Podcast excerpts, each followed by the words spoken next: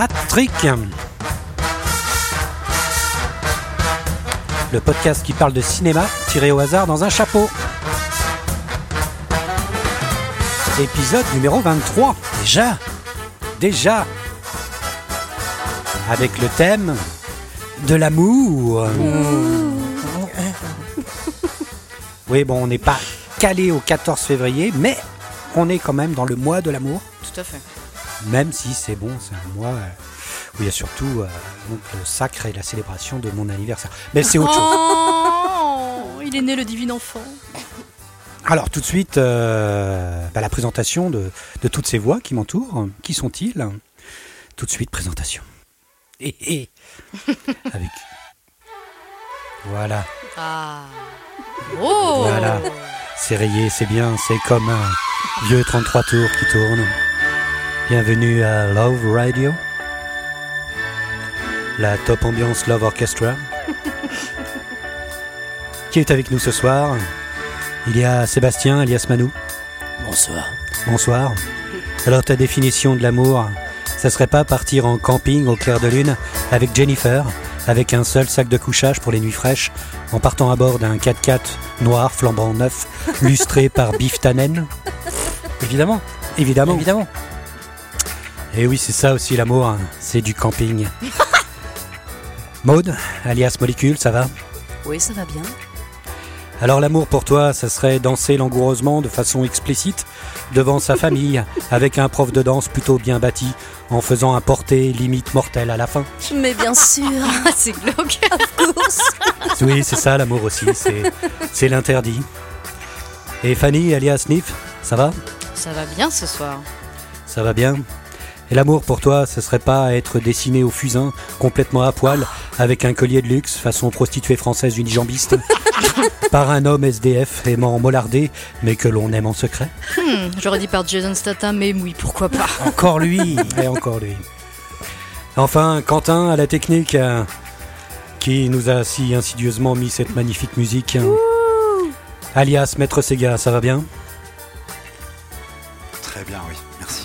Alors l'amour pour toi, ça serait pas être euh, septuagénaire et demander à un extraterrestre chelou de faire revenir ta femme morte, mais à l'âge de 20 ans, et en toute innocence demander un droit de cuissage Très bien. oh merde. Tu as la ref? Non, je l'ai pas. C'était la soupe aux choux. En gros, c'est un peu le, le, le- le scénario de la soupe aux choux. Ça, ça craint en fait. Un comme droit de ça. cuissage. C'est ça, c'est ça. Bah, C'est ton film préféré, c'est oui. dégueulasse. Ça fait partie du top 10. ouais. Bah, c'est ça, au bout d'un moment, Louis de Funès, il veut, il veut C'est se taper. ça. Ah bah il oui, veut oui. pécho sa femme Il de a- 20 ans, c'est dégueulasse. Ouais, Bah, elle ça. a bien raison. Oh la vache. Bon, alors voilà, le, le thème de l'amour est lancé à travers euh, donc euh, quatre références, quatre, euh, quatre scènes de films euh, que vous avez tous reconnus, j'imagine. Oui. Plus ou moins. Mais alors, donc, l'amour, déjà, euh, euh, c'est Fanny qui a choisi ce Oui. thème. Bah oui, je suis raccord. hein, euh, voilà. J'ai envie que les auditeurs connaissent une autre facette de moi, peut-être. Quand, Voilà. quand t'as choisi le thème, t'avais des idées de films déjà ou euh, Pas du tout. Ah. Non, on est bien d'accord que moi, quand je choisis un thème, c'est sur le tas, en fin d'émission, Voilà, comme ça, ça. tu- euh, bah, tu- Tu t'es dit moi, ouais. C'est ce que tu avais dit là à la dernière émission. Alors, quelle est cette émission déjà pour, pour rappeler quand même Chacun de nous a choisi, selon ce thème-là, trois films que l'on a mis dans un chapeau, d'où le titre Hat-Trick pour les anglophones, bien sûr. Et euh, nous allons tirer quelques films par les cinémas tous ensemble. Euh, nous sommes frères et sœurs. hein, euh, alors de, de, de sang, puis il y a un bro qui a la technique euh, qui lui est un bro. hein. Euh, ouais. Et puis euh, et puis on va parler de, donc de, de, de ces films euh, et puis on essaye de les noter à la fin chacun. Et quand on a un consensus, ce qui arrive quand même assez rarement, euh, on essaye de faire rentrer et de bâtir ensemble une, une vidéothèque dans un très très beau cahier. Mais qu'est-ce que euh, c'est que ça Ah ouais, c'est un beau magnifique.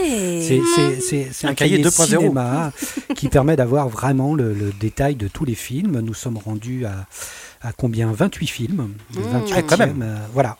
En combien d'émissions? En 23 émissions, enfin 22. 22. C'est une bonne moyenne. Peut-être qu'aujourd'hui, on va en faire peut-être entrer quelques autres. euh, Ça Certainement. serait bien. Ah, J'en suis certainement. sûre. Ah, D'accord, déjà il y a, il y a l'annonce. il y a l'annonce.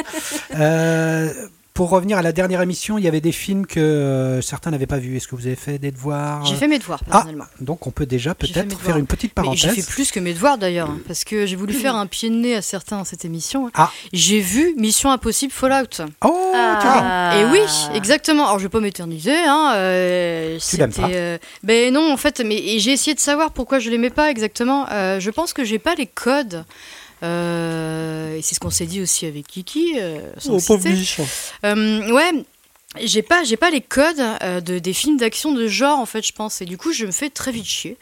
Euh, j'arrive pas à voir la performance, j'arrive pas à, à- En fait, j'ai l'impression euh, parfois de, de me retrouver devant, euh, devant, devant, euh, devant des joueurs de Call of Duty. Et ils essaient de m'expliquer pourquoi c'est bien Call of Duty, quoi. Et moi je suis là, bah oui, enfin. Genre, il y a t'aimes pas Call of, mieux, quoi. quoi. Je me suis beaucoup amusée sur Call of, Ah. mais c'est tout. Tu vois ce que je veux dire Il Eh n'y a bah, pas de claque. Déjà, a s'amuser de- sur Mission Impossible, c'est pas mal. bah, je me suis même pas amusée. C'est ça qui est un peu triste. Donc euh, ça, Mais bon. te, ça te parle pas. Quoi. Ça me parle pas. Voilà. Donc, euh, donc voilà. Donc euh, du coup, tu as eu une note quand même?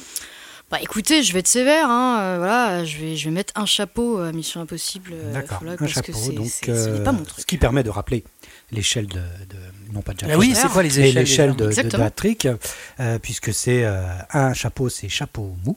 Deux chapeaux, chapeau melon. Trois chapeaux, chapeau haute forme. Quatre chapeaux, chapeau bas. Et puis si on aime, déteste le film, on est à cha- boule à zéro. Zéro chapeau. Donc euh, voilà, c'est c'est vraiment Et là. à chaque fois, je pose la question est-ce qu'il y a déjà eu 4 boules Z?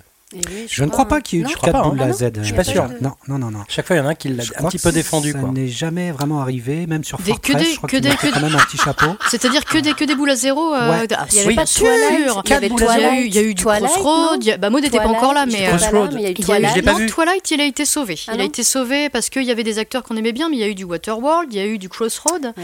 Euh, je sais plus ce qu'il y avait d'autre, euh, mais je suis, je en tout cas de ces deux-là. En tout cas, si vous vous rappelez, euh, lâchez un commentaire, j'ai envie de dire. Ah bah, euh, si vous avez envie de sauver des films. En même temps, il peut y avoir un charme à certains films un peu, un peu débiles. On peut Eh oui, on en a parlé un un petit peu la amour un peu déviant ça, pour, certains ça. de ces films. Oh, toi-même tu sais. Et donc, tu as, tu as revu ce- seulement celui-là Non, j'ai vu aussi le grand film euh, que Maud avait. euh, donc, À l'Ouest, euh, rien de nouveau À l'ouest. rien de nouveau. euh, que j'ai regardé du coup euh, euh, fraîchement. Qui était primé Euh, en Angleterre, là. Film allemand.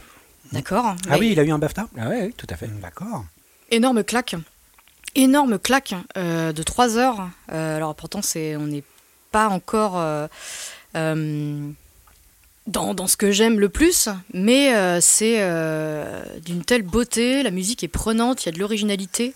Pour moi, c'est du jamais vu. Alors je le reverrai peut-être pas, mais pour moi, c'est un très très grand film. Hmm. Et euh, je lui mets quatre chapeaux avec Ah. grand plaisir. Ah. vraiment. C'est, Donc, peut-être, potentiellement. Plus que toi, Manu. Et on va en parler, hein, on en parlera la prochaine que- fois. Voilà. J'ai prévu de le regarder. vu. Voilà, Ah ouais. il J'ai faut prévu trouver de le trois heures. C'est vrai que c'est, faut les trouver, il faut trouver trois heures dans le, Mm. dans, dans le planning, mais euh, franchement, ça vaut le coup.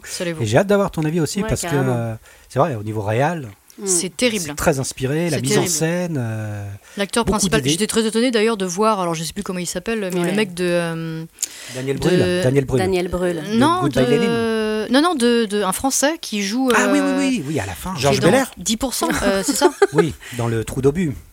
Non, qui joue le maréchal. euh, alors Ah oui, oui, oui, oui. Dans le, Je me rappelle plus. le, le, le signe- Qui joue un des de. Oui, déjà de 10%. C'est ça, c'est là ça la série euh, avec les impresarios, etc. Là, qui se passe à Paris. Ah Oui, Euh, oui. ouais, c'est lui. Oui. Ah oui, tiens, je l'avais pas J'étais étonnée. Mais voilà, un grand, grand film. Très. Un autre acteur français aussi, euh, dans le combat, dans le trou d'obus, euh, D'accord. dans la dernière partie du film. euh, une scène terrible. Non, mais c'est grandiose. Alors, c'est rude, c'est très sanglant. c'est très intense. C'est très intense. Mm. Je le reverrai sûrement, sûrement pas dans ma life, hein, mais, mais c'est, je suis obligée Est-ce qu'il y a des films de guerre qui sont pas intenses finalement C'est vrai. Peut-être la septième compagnie. La septième compagnie, c'est pas fou. Mm, c'est vrai. Peut-être que celui-là est assez joyeux. Étrangement. Vive la guerre Vive la guerre. Pourquoi Une pas bonne Pourquoi guerre. pas Bon, bah alors déjà, euh, oui, on avance un peu. Bah, on attendra ton avis sur Halo Tout à fait. nouveau. tout à fait. Euh, pour Mission Impossible, bon, on se doutait qu'il n'en est pas rentré. Donc ainsi soit-il, passons tout de suite au thème, au thème de notre émission, euh, l'amour. Euh, Pour pouvoir euh, parler de ce thème-là, je propose une petite introduction euh, pour parler de l'amour, mais de la façon dont il est traité dans l'écriture scénaristique des séries. Et souvent, on a, voilà, on est des enfants de la télé, donc euh, on est habitué à certaines techniques de scénaristes dans les séries. Et j'en ai mis trois. Et la première, c'est le won't they. le Wilze Wonze, c'est euh, bon, un truc très très habituel, c'est-à-dire que dans l'écriture de série, euh, au long cours, au fil des saisons, quand c'est vraiment une série qui s'installe, euh, souvent le classique dans l'histoire d'amour est de tenir en haleine de saison en saison les téléspectateurs en cultivant le suspense d'une relation euh, pleine de tensions et de rapprochements, éloignements entre les protagonistes. Euh, donc vous voyez ce que je voulais dire. Je vous en ai proposé. Absolument. Oui. Tout à Voilà. c'est pour ça qu'on les regarde. Donc je vous en ai proposé quatre, mais Chantal vous, vous pouvez m'en proposer d'autres pour, pour me dire votre préféré. Il y a euh, Tony Micheli et, euh, et Angela Bauer. Il y a Rose Geller et Rachel Green. Il y a Buffy et Angel. Il y a Fox Mulder, Dana Scully. Et il y en a tellement d'autres. Merci pour ce générique, Maître Sega. Toujours sur le qui-vive. Il faut quand même dire que la série, on l'a, on l'a poncée. Voilà, Ouais. Madame pour moi, je vous le dis franchement, c'est Tony Micheli et, euh, et Oh. Angela Bauer parce que c'est la première, quoi. C'est ma première sitcom. On est tombé dedans comme des fous. Ah, mais grave. Mmh, Et. C'était une vraie drogue. euh, et cette tension euh, va On nous attendait que tenir ça. des années et des années. Mm. Et euh, voilà, pour moi, c'est vraiment le, le modèle du genre, c'est Tony Micheli Who's the et boss Angela Bauer, ou The Boss, hein, Mm, au final. Pas. Qui est, euh, mais je, je crois que j'avais déjà parlé euh, dans Oui, une oui. autre trick pendant assez longtemps de Madame est servie. Mais du coup- folle. Par contre, on ne sait pas, il la ken ou il la pas ken Ah oui, c'est Alors à la fin, ils ne s'épousent pas, vois-tu, mais Voilà. ils s'embrassent. Ah. Ils s'embrassent Ça laisse vraiment, encore le truc franchement, ouvert, concrètement. euh, Avec genre, la langue. on va essayer quoi. D'accord. Mais certains disent que dans les tuyaux des, des- des studios, il y aurait un nouveau Who's the Boss qui est en train de se préparer, Aïe, D'accord. aïe, ok. aïe, aïe, aïe, qui serait plus centré sur la relation entre, euh, entre Tony et Samantha. mmh. Donc le retour, euh, le retour d'Alissa Milano dans, dans- dans le- avec Tony Danza. Ah ouais, vraiment, ce serait eux. euh, C'est en- Ah, la fille qu'elle a. Ça a été annoncé. Non, c'est pas vrai. ça a été annoncé. C'est pas un Ah, reboot, ça serait bien. une suite euh, Ah des années ouais. après. ouais. Ah Putain, mortel. Ça va pas être beau à voir. Ah, évidemment, je pense qu'Angela Bauer fera Est-ce que sans même le, quelques le- apparitions. le petit garçon, il a dû grandir de ouf Ah oui, tout à fait. À moins qu'il soit mort dans, vieux. hein. dans une overdose, Sa dans un jeunesse. de voiture. J'en sais rien, mais Comme les autres. Logiquement, il est là. Alors, et toi, Manu, ça serait quoi? Bah, c'est Fox et Scully. Alors en plus c'est particulier parce que euh, on, a- on en a su un peu plus dans les films, c'est-à-dire que l'histoire continuait. Mm. Et euh, dans euh, Intergéné- Ingénération, je sais plus comment il s'appelle le dernier, Je sais on plus. les voit vraiment après, c'est après leur relation. Mm. Ah oui, le ça tout dernier, dernier, là. Ouais. Oui, oui, qui, est un, euh, thriller. que j'ai pas vu, Ouais, voilà, c'est ça. Et non, non, moi, c'est vraiment une histoire d'amour. Alors, euh, je suis d'accord sur Madame et Servie, ça nous tenait. Après, je suis pas vraiment tombé à fond dedans. Dans, alors que Fox et Scully, ouais, c'est. euh, et je trouve que c'est extrêmement bien traité dans les films après. Je dis, on y croit, c'est beaucoup de réalisme. Mm. On sort un peu du genre, mais. euh, mais non, ce réal. Oh là là, j'ai zappé son nom, quelle horreur. Comment il s'appelle Chris pas. Carter. Oh là là, me regarde. Chris pas. Carter. Ah Oui. bah voilà. La Donc voilà. mémoire, euh, Répondre à, à ton questionnaire. Toi, je sais que tu étais très très Oui. Euh, Maud Eh ben moi, c'est aussi Mulder et Scully. Oh là là, c'est drôle. C'est Ouais. les plus, alors au-delà effectivement de vraiment la ref qui nous a tenus, puis la première euh, dans le genre, ça m'a fait rire quand j'ai vu les, les- les choix. Mm. Mais Mulder et Scully, c'est vraiment celle que j'attends, mais j'attends encore en fait. Et c'est vrai que je trouve que dans les films. le. Ben ouais, Dans mais les même films, ils dans- sont ouais, ensemble. hein. Dans les films, ils sont ensemble, mais du coup, c'est pas la série quoi. Et de. de- j'ai vraiment, c'est celui qui m'a le plus énervé parce que je trouve qu'ils sont absolument faits l'un pour l'autre. Entre la fille plutôt terre à terre et qui a les pieds sur terre, etc. Puis lui, son côté un peu plus fantasque. Mais euh, les trois, le côté les trois saisons qui ont été faites plus euh, récemment, là, Hmm. 10, 11, 12, euh, ils sont ensemble Non, ils sont cassés Ah, attention, j'ai pas Ah, vu. je crois pas. J'ai hein. pas vu non plus. Je sais, je Ah. sais plus, j'ai regardé la première pourtant. mais je Non, je plus. crois pas. Ils ont que dans le cassé. film- Ils ont cassé. Dans le film, En effectivement, il y a, c'est horrible. il y a tout Dans un le dernier film, suspense où a- justement on voit Mulder se lever et puis tout d'un coup derrière son épaule on voit qu'en fait euh, Scully est, est couché dans Et le lit là, et qu'ils sont ensemble. C'est ça. Ça, Il va falloir que je reprenne tout ça, histoire Oh, de. c'est- dégueulasse un peu. Il va falloir que je reprenne par contre tout oui ça. c'est sale. hein, c'est Bah lui, entre-temps, a fait une série un peu sale. Si, si, si. Quoi Entre temps, il a fait une série un peu sale. Oui, en Fox. plus, il s'est dévergondé. Californication. Ah, Ah, Californication, même, ouais. ouais. Hmm. Aussi c'est vrai. Et toi euh, Nif? Bah moi c'est dur parce que du coup j'avais, je voulais dire euh, avec beaucoup de réflexion euh, Mulder et Scully, mais dans le tas t'as as quand même mis. euh, Ah, j'ai mis du gros. Rachel et Ross aussi. J'ai mis du Bah, t'as mis surtout Buffy et. Angel, donc euh, voilà euh, c'est compliqué. Pourtant c'est vrai que leur pourtant- relation est compliquée. Bah, c'est compliqué, mais pourtant ils vont jusqu'au bout. Euh, Ah juste avant que, que Angel, je remémore hein, pour, les, pour ceux qui, qui ne savent pas et les incultes, mais juste après avoir couché ensemble et déclaré son amour, il part, il se sacrifie pour elle dans le portail d'Alcatla. Oh, après lui avoir donné la bague. normale à faire quand on est amoureux. Voilà, mais pour moi, fait tous quoi. pour moi, ils ont, il y, y a tout. Euh, Ils ont été jusqu'au bout. C'est-à-dire, il y a eu le baiser. euh, la première fois, c'est avec euh, Angel. Le sacrifice de fin par amour. Bon, voilà, pour le, parce que j'avais envie que Maître Sega mette le générique, je vais me dire Buffy très rock. Hein. Il y aura une spéciale Buffy peut-être un jour. Très très rock. Enfin, qu'on se tape les, Il y a combien de saisons bah, Il y aura que Hugo et moi, quoi. à moins, qu'on bouffe toutes les saisons, on va vraiment avoir hein. un avis critique en, 2023. On en est capable. Il y a 8 saisons, mais après ça continue dans les comics. C'est tout à fait sympa. Oh. C'est tout un monde. Les vrais savent. Alors, sinon, je voulais parler aussi de ce qu'on appelle euh, la bromance. La bromance, c'est un classique aussi dans la série télé. Donc, dans les séries télé, il y a beaucoup de duo de choc, euh, des buddies, des gros bras, euh, des bros, qui au fil des années deviennent des BFF. Avec souvent une lecture entre lignes un peu crypto-sexuelle. On va ah. pas se le cacher pour vous à la téloche, quelle est la bromance ultime cochant toutes les cases? Alors je vous ai proposé, mais vous pouvez, hein, si vous avez Ah, je savais pas, moi je, pensais qu'on était obligé de choisir. Non, non, pas non. Bien lu, ah, t'as pas bien lu. Vous pouvez en dire. Moi j'étais là, euh, bah, c'est quand même vachement euh, Hugotifié quoi. Oui, c'est. Oh, bah, quand même, bon, j'ai mis Starsky et Hutch. Une série qui affectionne pas, forcément. Que des... euh, Magnum et Magnum comme de par hasard. Hein bon, c'est vrai que je suis en train de, en train de se refaire euh, la totale. C'est vrai. Mais c'est vrai que la relation entre Magnum et Higgins c'est un peu étrange. Euh, Michael Knight et Kit. Alors là, c'est si vous voulez vraiment une bromance un peu étrange, mais là aussi quand même. Hein, bon, il pénètre dans la voiture, il bouge le levier de Kit tout en lui parlant. Bon, voilà, il y a quand même quelque chose d'un peu connoté, étrange. Et puis Walter White et Jesse Pickman, qui est aussi une relation assez étrange aussi. Euh, donc bah voilà, alors quelle est votre bromance préférée, euh, Maud, par exemple? Ah, Walter et Jessie, moi mais sans réflexion quoi. C'est euh, à tous les niveaux, c'est le vieux jeune, c'est aucune, enfin les, situations sont complètement opposées, et puis je les kiffe quoi.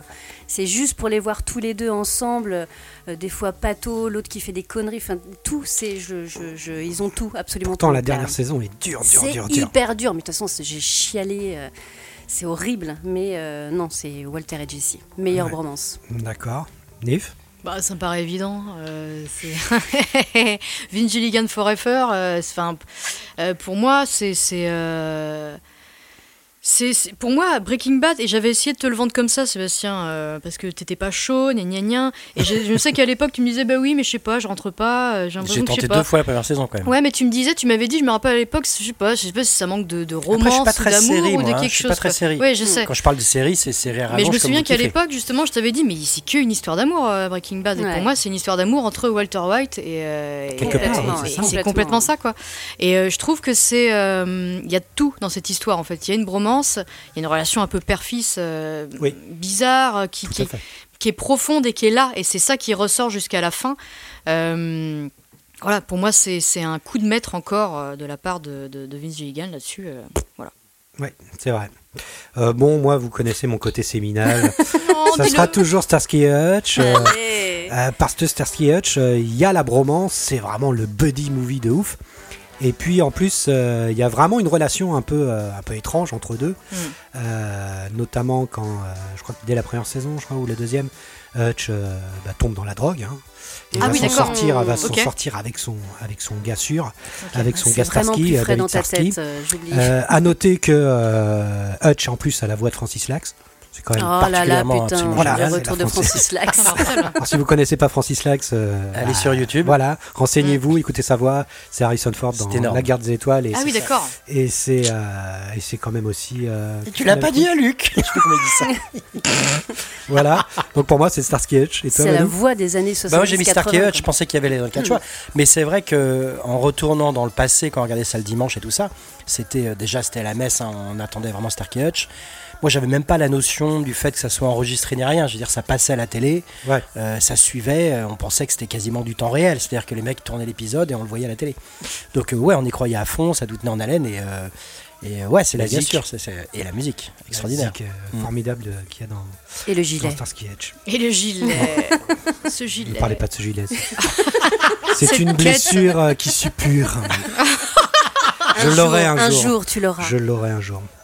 Alors ensuite, euh, encore un autre classique dans l'écriture sérielle, c'est l'interdit du honeymooning. Euh, je ne sais pas si vous voyez ce que je, veux, ce que je voulais mhm. dire quand je vous ai envoyé le thème, c'est que dans les séries, il y a une majorité de scénaristes qui est persuadée qu'une fois qu'ils sont ensemble, ce serait la mort de la série, car le public perdrait de l'intérêt, il y aurait une disparition de la tension sexuelle. Ils ont donc développé plusieurs méthodes radicales pour éviter le fatal honeymooning, comme ils l'appellent.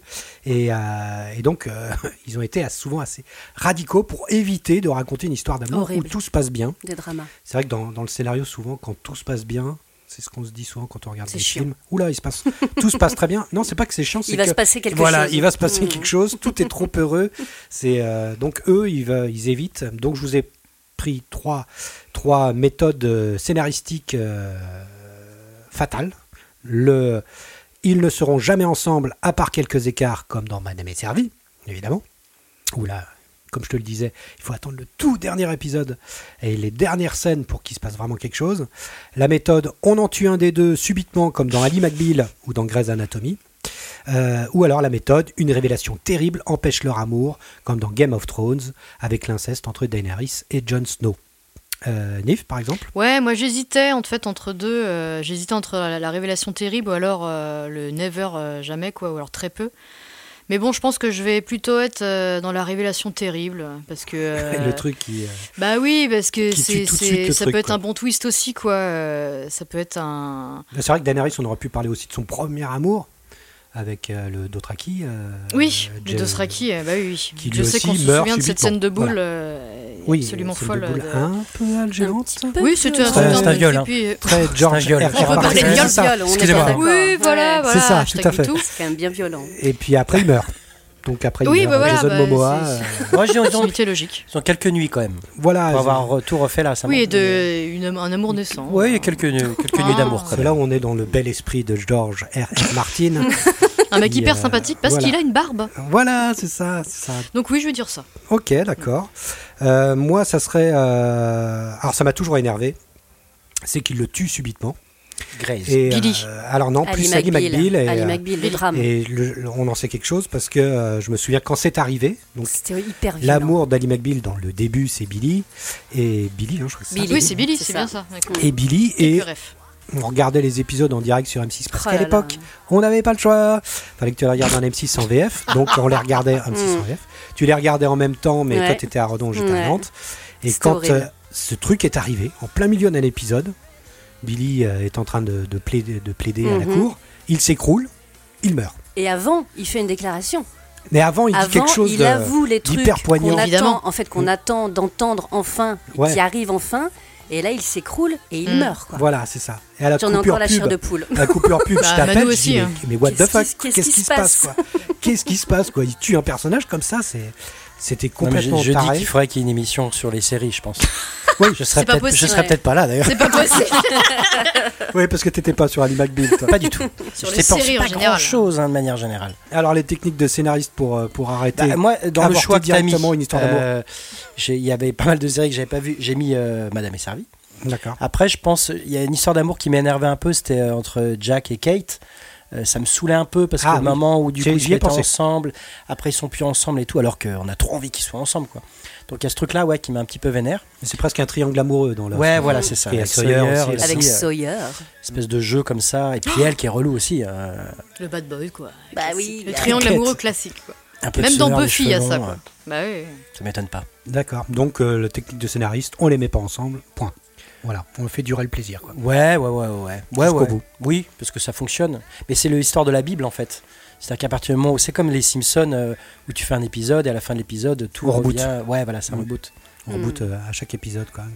Et toi, euh, Maud? Bah, moi, c'est quand même la mort. Mais parce que ça m'est On les tue. En Voilà. fait, même si c'est horrible, le drama, enfin, je chiale, mais du coup, c'est moins insupportable derrière. C'est-à-dire que c'est encore plus la torture quand il se passe rien et que t'attends à l'infini. Hmm. Ou alors, il y a le truc qui fait qu'ils ne peuvent pas être ensemble, sauf qu'ils doivent continuer à vivre ensemble ou à faire des trucs ensemble et ils peuvent pas, quoi. Et je- c'est c'est Non, une non, je veux pas torture. savoir, là. C'est- c'est- voilà.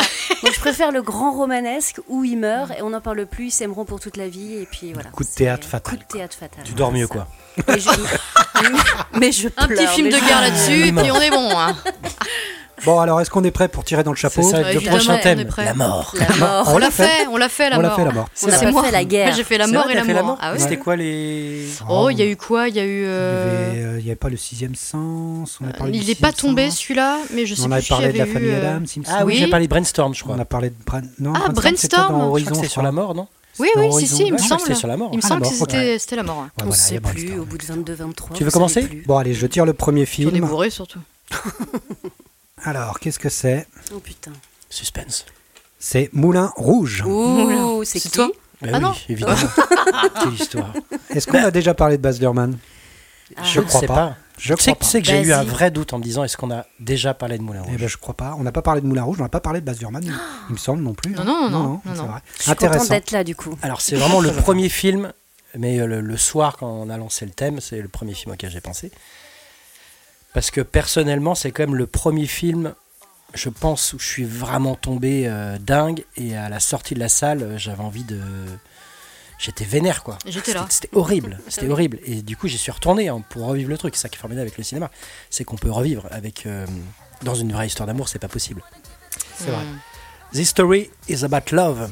Donc, euh, démarre par ce, ce texte hein, de Nature Boy euh, qui est repris par, euh, par, euh, par Bowie, qui est un texte, un standard de jazz euh, écrit par Eden Abez et euh, donné à Nat King Cole. On l'écoutait, euh, je sais pas si on pourra l'écouter en tout cas, mais voilà, en tout cas dans la chanson, euh, il y a un moment qui dit The greatest things you'll ever learn, it's just to love and be loved in return. Donc la plus grande chose que vous n'apprenez jamais est d'aimer et d'être aimé en retour. Et en fait, je crois que là, Ça tout claque. est dit. Tout est dit et ça parle bien de Moulin Rouge, cette notion en fait euh, d'aimer, mais aimer l'amour, mais pas forcément aimer euh, la personne qui, qui tu aimes, mais voilà, il y a ce, ce grand positionnement. Donc il y a à la fois dans Moulin Rouge ce truc-là, c'est-à-dire qu'à la fin de Moulin Rouge, je pense qu'il m'a retourné un peu, c'est euh, comment j'aime et comment euh, il faut m'aimer. Voilà, cette grande, grande, grande question. Donc pour entrer techniquement, j'ai envie de dire, donc on est sur un film de 2001. Euh, je suis resté dans les années un peu 2000 dans mes réponses. Donc un film de, de Baz Spoil, Luhrmann. tu hein. spoil. Euh, donc c'est un film romantique et musical, euh, tourné en Australie. hein. Il n'y a aucun plan qui a été tourné à Paris. Euh, donc ouais. c'est visiblement inspiré d'un roman qui s'appelle la, La Dame aux camélias d'Alexandre Dumas. Ah oui, d'accord.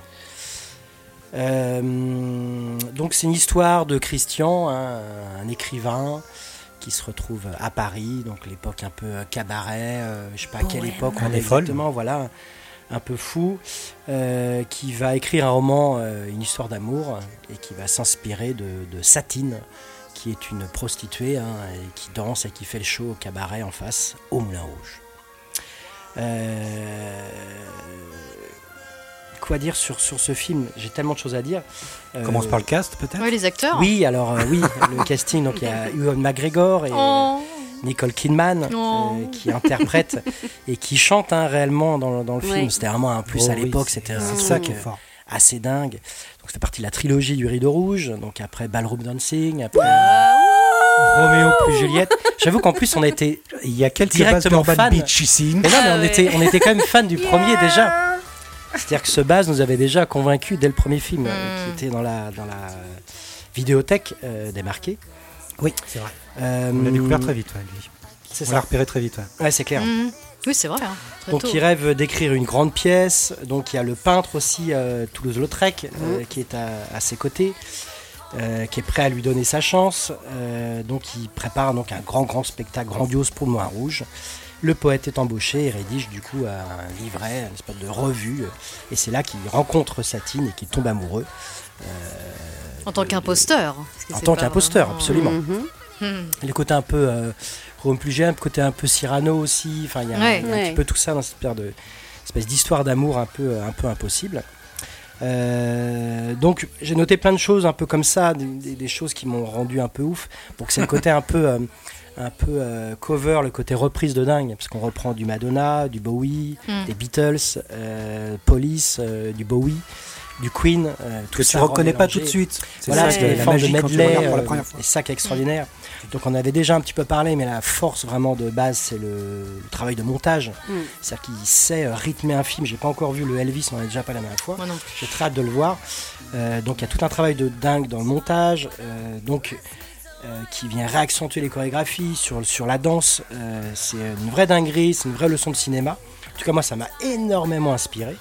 Donc il y a tout le travail de décor aussi avec euh, justement ce, ce, ce- ce Paris en maquette avec des décors totalement édulcorés. Donc il y a un gros gros travail sur l'image qui a un petit peu vieilli quand même malgré tout parce que du coup ça mélange un peu vidéo, tous ces effets là. Bon voilà. Après bon, je l'ai revu assez récemment et voilà, je trouve que ça fonctionne toujours. Et, euh, et voilà, ce, grand, grand questionnement sur l'amour qui m'a, moi, marqué et, et, et, ça reste encore aujourd'hui. Quoi. Je m'interpelle encore aujourd'hui autour de, autour de ce film. Quoi. D'accord, toi c'est un film majeur. quoi. Oui, pour moi c'est un film majeur, clairement. Mm. Donc, il a été nommé euh, aux 6 Oscars, hein, dans la 47e cérémonie des Oscars, meilleure fille, meilleure actrice pour Nicole. Donc, il, gagne, euh, il en gagne deux hein, pour le meilleure direction artistique et meilleure création de costume. D'accord, surtout du technique. Quoi. Voilà, mais il s'agit quand même du premier film musical euh, donné pour l'Oscar de meilleur film en 10 ans, après La Belle et la Bête. ça faisait un petit moment. 91, pas mal. Il a peut-être relancé un petit peu le goût de mm. quelques films musicaux qui restent quand même assez rares. Ah bah comparé à la grande époque. Il va le dire, il va le dire. Donc à la grande époque d'Hollywood. De, tu sais quoi et, dans, le lien du travail de, dans le lien du travail de, base autour de ces trois films, il y a le, rapport à l'amour et le rapport à la mort, ce qui fait vraiment le lien et euh, qui justement euh, continue à interpeller. Le tragique. Voilà, on a parlé un petit peu en introduction, mais c'est vraiment un peu ça quoi. Oui, ouais, il y a tout, le temps cette, cette liaison. Euh, bon, bah, je vais, les, je, vais, je vais sortir les chiens. Euh, oh putain Nif, comment tu te situes sur Moulin Rouge? Eh bah, écoute, Moulin Rouge, euh, j'étais le voir au cinéma avec toi la première fois. Ah ouais, c'est vrai, vous étiez ouais, ensemble. Ouais, ouais, on était ensemble. Ah, c'est marrant. Euh, bah, moi, du haut de je sais plus quel âge j'avais, mais j'étais très très jeune, euh, je me suis pris une très très grosse claque. Euh, 14 euh, Mathématiquement, peut-être un petit peu plus, un petit peu plus. J'étais à 16 dans ma tête, mais on était un peu. Je n'ai pas envie de calculer. Disons que c'est un film qui a un petit peu mal vieilli euh, dans ma tête et à le revoir. Euh, mais je suis toujours sur le fil de me dire est-ce que parce que je suis une vieille conne ou est-ce que euh, est-ce qu'il a vraiment mal vieilli Je sais pas. Parce qu'il est quand même hyper intense. là, on est dans des sentiments d'amour avoués musicalement, euh, avec ce mot secret qu'ils se disent euh, dans toutes les chansons pour se reconnaître et se dire qu'ils s'aiment, peu importe ce qui se passe. whatever man. Donc euh, voilà, et puis on est en famille, c'est l'amour. Je sais pas, c'est encore un peu euh, une colle. Disons que, tu l'as revu et ça t'a fait un C'est pas super bien passé, ouais, ouais, c'est pas super bien passé, euh, mais euh, je sais pas. c'est une colle. C'est une colle Moulin Rouge. Parce que là, pour le coup. Euh, parfois, t'es dur avec euh, tes, ouais, les, tes coups de cœur d'adolescence. T'es dur. Ah oui, je suis très dur. Ah oui, la discussion sur Titanic. On s'en souvient tous. On va ça sur le tapis. J'y pense encore. Bah oui, bah, tout le monde. Je me réveille la nuit. Titanic. Bah oui, parce que ça a été tellement intense. C'est que, bah oui, mais c'est un exemple parfait, effectivement. Euh, moi, à Moulin Rouge, j'ai mis énormément de temps à m'en remettre. Il y a un deuil. Maintenant, j'ai plus envie de le revoir, qu'il fasse sa vie, tu vois. Ah, enfin, voilà qu'il aille faire sa, vie et que bah non mais oui c'est vrai que ça a été cinématographiquement ça a bien ça a bien fonctionné il y, a des moments, il y a des moments qui sont Je tremblais quand, il arrive sur l'éléphant et tout ça, c'était complètement bah, C'est fou. C'était très dur à regarder. Aujourd'hui, quand tu le aujourd'hui quand tu le regardes, bon, bah, évidemment, on a vieilli, on a grandi, on a mûri et euh, on a une autre lecture du film. Ah bah oui, oui, c'est moins. Euh, Mais au moment où il est sorti, il était, euh, il était une actualité incroyable. Bah c'est pour ça que ma note, est-ce que je le prends sur le premier moment où je l'ai vu effectivement au ah, cinéma et la suite, ce que ça a donné Ou alors est-ce que je le prends maintenant du haut de mes 35 ans C'est ça la grande question. Bah oui, c'est ça la grande question. Est-ce qu'on note aujourd'hui ou est-ce qu'on note à l'époque bah Moi j'aime bien le fait de, de noter à l'époque.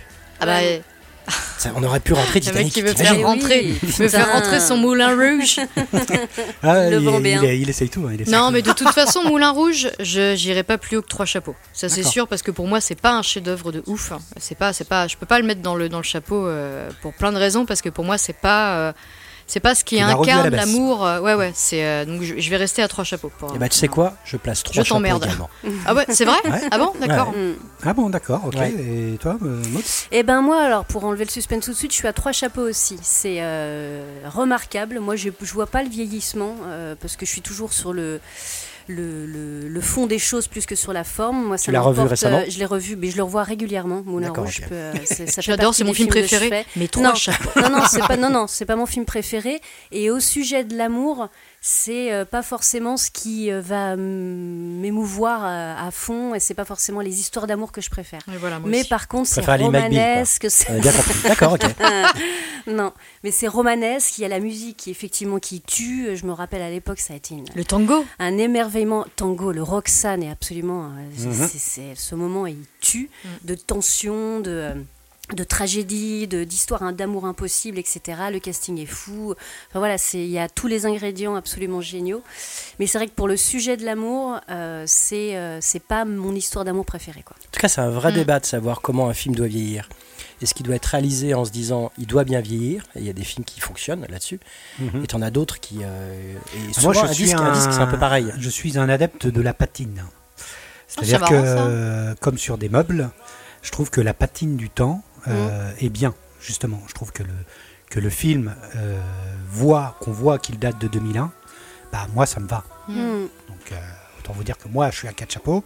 Euh, pour Mm. moi, c'est un film à mon goût. hein, je sais pas comment vous dire de plus. Bah oui. Baz Luhrmann, moi je le suis pratiquement partout, sauf en Australia. Mais par contre, je le suis partout. quoi. C'est un film à mon goût. quoi. C'est c'est une comédie musicale. C'est euh, pour moi le style euh, Baz Luhrmann, c'est de l'outrance opératique. C'est-à-dire qu'on a vraiment ce côté explosion des sentiments, à se les exprimer euh, franchement dans ta gueule en fait. Mm. Il y a ce côté-là, avec une science du montage, tu le disais, c'est- et quand tu vas voir Elvis, tu vas halluciner. Oui, parce que les, les regards sont vrais, les larmes sont vraies, les rires sont vrais. Ah oui, c'est vrai. C'est- Et, il chope une ça, les sincérité. Mm. et la sûr. particularité de Moulin Rouge, au-delà d'utiliser toutes les cartes postales clichés d'un Paris euh, années 20, euh, Moulin Rouge et compagnie, euh, moi j'aime bien qu'il utilise ça justement. J'aime bien qu'il utilise des grands noms comme Toulouse-Lautrec ou autres. Et, euh, et- et ce que j'adore là-dedans, en fait, c'est la particularité aussi, c'est que c'est ses voix. T'en parlais justement, qu'il chante vraiment. Mm. La voix un peu fragile, fébrile, chevrotante d'Ewan McGregor, elle m'a accueilli dès le Ah bah début ouais, en fait. Je me dis, putain, c'est- hein. Fragilité. hein. ça me faisait Mm. penser à la voix de l'enfant Dans dans Fievel. Ah oui. Allez, je, pensais qu'à ça. Je ne pensais qu'à ça. Quand Fievel, quand le chante Ouais. donc, Ouf. euh, très loin là-bas, c'est Ouais. euh, la cette VF, voix fab. Oui, mais dans la VF et la VO, ils ont pris un enfant qui chante pas très bien. Mais c'est, ça donne une émotion euh, Ouais, monumentale à la grave. scène. Et du coup, sur Moulin Rouge, je trouve que ça fait ça sur tout le film. Quoi. Dès qu'Ewan McGregor chante et qui n'est pas un grand chanteur, bah, du coup, ça donne, euh, tu vois, dès qu'il pousse, Ouais, tu sens que le mec a envie de pousser euh, parce qu'il est, il est croque. Il est croque de satine, quoi. Et pour tout ça, pour moi, c'est un film monumental. J'adore le regarder. Certes, il est marqué 2001. Mm. Certes, il a toutes les outrances et les maladresses de Baz Luhrmann. Mais moi, je, je- voilà, je, je- je suis très, très euh, client de. C'est à mon goût, en fait. C'est un film à Mm. mon goût. Donc, euh, pour moi, c'est quatre chapeaux, c'est un chapeau bas. Donc, euh, donc voilà. Pour moi, c'est vraiment. Il est dans ma vidéothèque et je le regarderai souvent. Et pour moi, c'est un film majeur. Ah, c'est ma chanson préférée. Donc, euh, c'est laquelle La complainte euh, gna gna gna, là. Compagne de la butte. Ah oui, tout à fait. Tout à fait. Rufus Wainwright. En tout cas, voilà, il devait rentrer dans le chapeau, en tout cas. Il, il- oui, oui, tout à fait. Alors là, on est carrément dans le thème, c'est l'histoire d'amour, l'amour à mort. l'amour, hein. Ah bah oui, L'amour jusqu'au bout, peut pas euh, être plus voilà. dans le thème, sûr. Donc, euh, Mm. donc voilà. Eh ben, écoute, euh, tire donc un, un nouveau film. J'en tire un? Mais la main dans le chapeau, c'est un 900% laine. Alors, le prochain film, True Romance. Ah, Ouf, on se demande qui c'est. gros, gros morceau. Et c'est moi. C'est toi Ah, j'ai cru que c'était. Vous m'avez tous regardé, Ouais, vrai, ce n'est Je pas moi. savais que c'était toi. Et non Eh ben, ça fait Oh, partie des films qui m'ont. Alors là, en plus, celui-là était ta plus soirée. tôt, parce qu'on est en 93, et celui-là, il Mhm. m'a complètement flingué total, dans les deux sens du terme. Euh, donc, c'est un film euh, américano-français. Donc, je l'ai rematé hier Eh oui, soir d'ailleurs. Production. Mais oui, euh, en regardant un petit peu tous les suppléments sur ce magnifique coffret, je me suis replongé un peu dans l'histoire de True Romance et c'est absolument génial. Alors déjà le film, pour l'avoir regardé hier soir, il a extrêmement bien vieilli. euh, Mm. vieilli. C'était absolument génial. Je suis replongé Tony dans cette histoire d'Alabama et, euh, et de Terrence. Euh, avec l'apparition d'Elvis, hein, joué par le Val Kilmer. Donc, le film a Christian Slater euh, et euh, Patricia Arquette, donc réalisé par Tony Scott, donc sorti en 93, et c'est un scénario de Quentin Tarantino. Oui. Alors c'est un- assez intéressant de replonger un petit peu dans cette histoire de, de scénario, puisque on a dans True Romance finalement tous les débuts de Quentin Tarantino. C'est ça qui est absolument génial. D'ailleurs, je recommande un documentaire qui s'appelle euh, QT8 sur Canal, Il fait qui déjà une reco. retrace, euh, qui retrace- non, non, mais qui retrace l'histoire de, de, de Quentin Tarantino à travers films. Euh, c'est assez génial et du coup ils reviennent un petit peu sur euh, True Romance. Les Quentin sont excellents. Oh, notre. Sega bling bling. Donc c'est Roger Averti qui était le colocataire de, euh, de Quentin Tarantino. Oui. Ah qui va voir Quentin Tarantino en disant Je suis en train d'écrire un truc, euh, lis-le, machin truc, c'est voilà, je sais pas trop. Réalisateur des lois de l'attraction, dont Absolument, on a mais il a réalisé, il a réalisé plein de choses. dans une autre émission. Énorme. Trop peu connu. Et euh, c'est lui qui a réalisé Killing Zoe aussi. Oui, oui c'est exact. Euh, qui propose du coup, enfin qui, qui, tend le scénario à son coloc en disant vas-y lis ça machin truc. Et euh, Tarantino euh, prend une année et va euh, se mettre dans ce scénario-là et remplir du coup ce qui va, ce qui va pas, et, il va compléter le film et il va être totalement habité par ce truc-là. dans ce scénario-là qu'il a écrit, il y aura des bouts de Pulp Fiction, il y aura des bouts de Reservoir mmh, Dogs, il y aura des bouts un petit peu de, tous, de tous, ces, de tous ces mmh. films, en tout cas de tout son le démarrage de son œuvre. Euh, ils vont proposer le film. Euh, alors, euh, c'est une longue histoire, je ne vais pas rentrer dans les détails, mais en tout cas, en parallèle, il y avait ce producteur français qui s'appelle Samuel Adida, hein, qui n'a pas fait que des, des chefs-d'œuvre, mais c'est quand même le mec qui a produit donc il ah, Zoé, Freewell, Pack des loups, Domino, le parfum, mais il a aussi produit Nirvana par exemple avec Christophe Lambert. Oh le point Christophe, C'était pour placer le Christophe Lambert. Il a produit aussi Lassie, Resident Evil, Silent Hill. Ah, bah oh, mais trop Et c'est un grand fan de Silent Hill. Très très ouais, ouais, c'est ce que j'ai dit. Voilà, très bien. Je me doutais que vous alliez le, le, Ah bah c'est un Christophe Gans, attention. C'est ça. euh, donc voilà, lui, il cherchait à, il part aux États-Unis, il cherche à produire un film. Euh, il rencontre, euh, je sais plus, un producteur qui lui parle de Quentin Tarantino, qui lui a quitté son vidéoclub pour être archiviste dans une, dans une boîte de prod ou je ne sais où. Et euh, il parle avec Quentin, il lui dit voilà, machin truc, j'ai un scénario. Ce qui serait pas mal, c'est que tu montres ce que ça donne si tu écris un script et tout ça. Donc Quentin fait 2-3 deux, trois, pages et lui dit mais moi j'ai un scénario sympa, lis-le, machin truc. Le mec il filme, il pète un plomb, il dit ce film est absolument génial, hmm. je, pars sur ce film-là, il part pour le produire, voilà, l'histoire est très longue.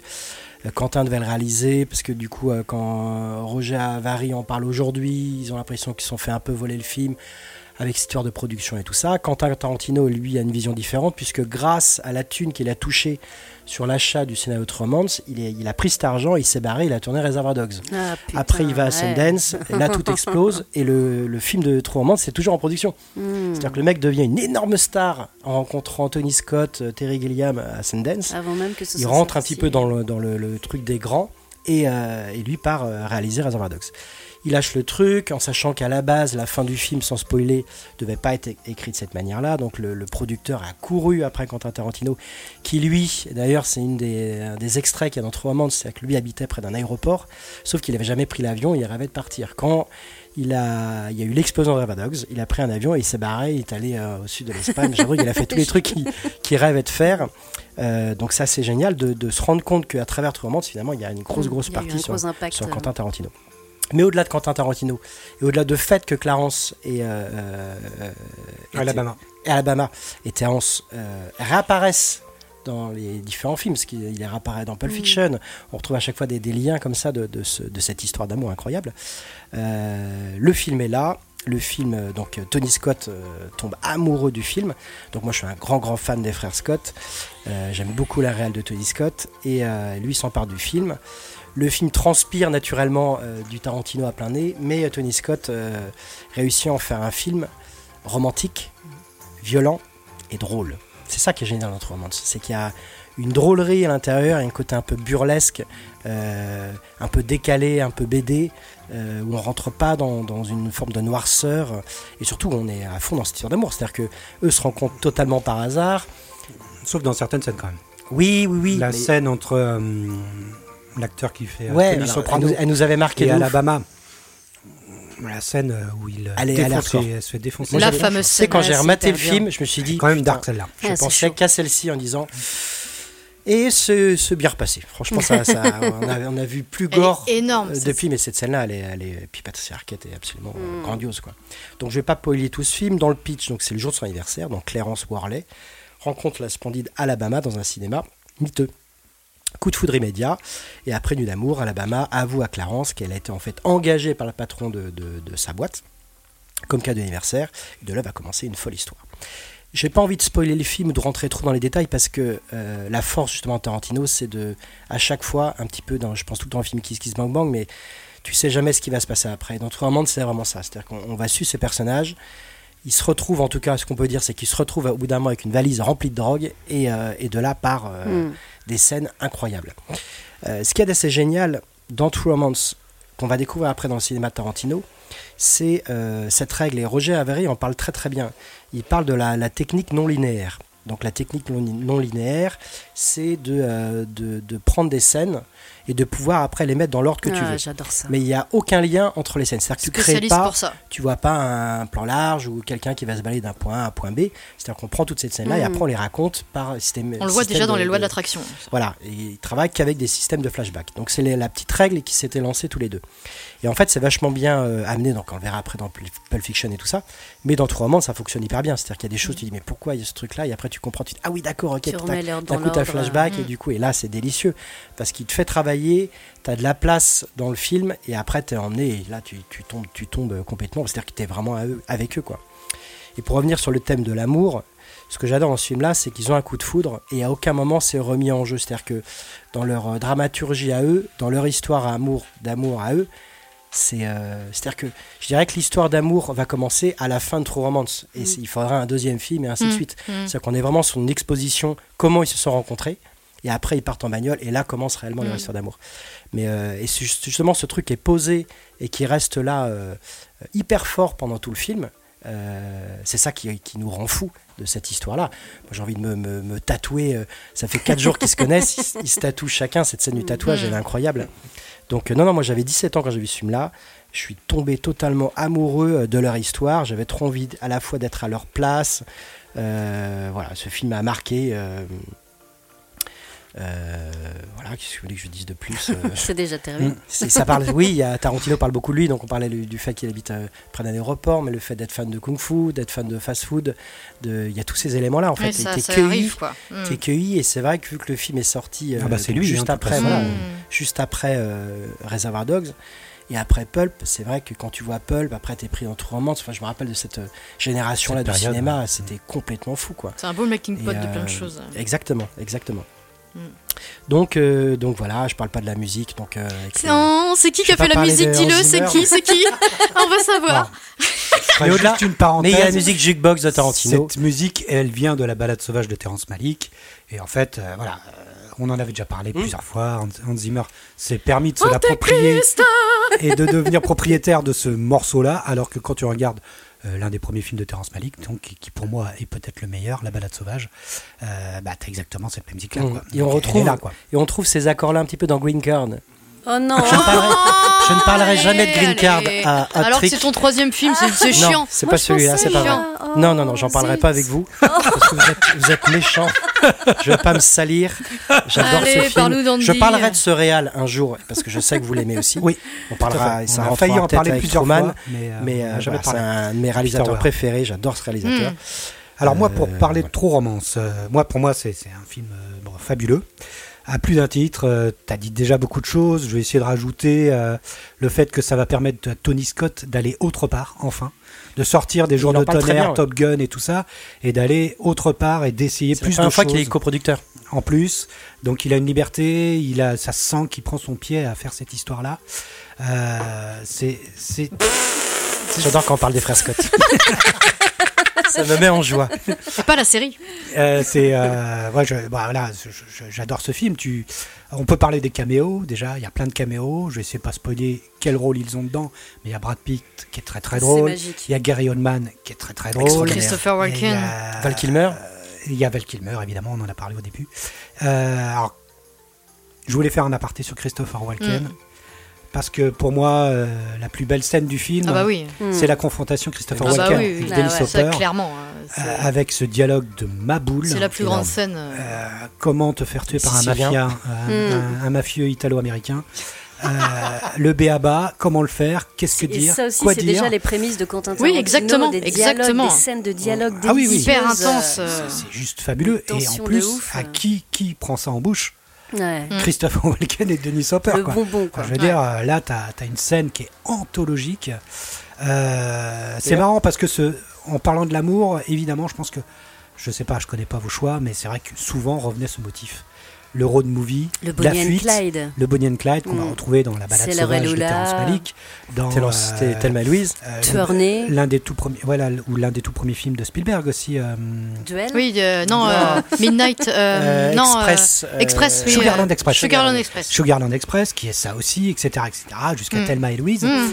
Euh, ce que j'adore dans True Romance, c'est cette fin, justement. Moi, ce choix de fin, je la trouve Mm. géniale. Parce que dans tous ces films-là, franchement, c'est très rare que ça finisse Que bien. ça finisse bien. Euh, Mm. Là, ça finit bien. Ça fait trop Et- du et bien. J'adore Puis ces des personnages féminins des, euh, là. Mm. des, des personnages féminins qui ont des, qui ont des couilles. Ouais. Oui, oui, oui. Tarantino Ah, là-dessus, il est, il est Alabama, extraordinaire. Elle, elle est formidable. Voilà, Patricia Arquette est, est juste euh, géniale. Euh, euh, Qu'est-ce que je voulais dire d'autre sur ce film? Bah, pff, Voilà, moi, c'est peut-être que là, oui, c'est là où je suis tombé amoureux de Tony Scott, euh, qui va nous sortir d'autres films ensuite fabuleux derrière, euh, dont j'espère on parlera un Déjà jour. vu.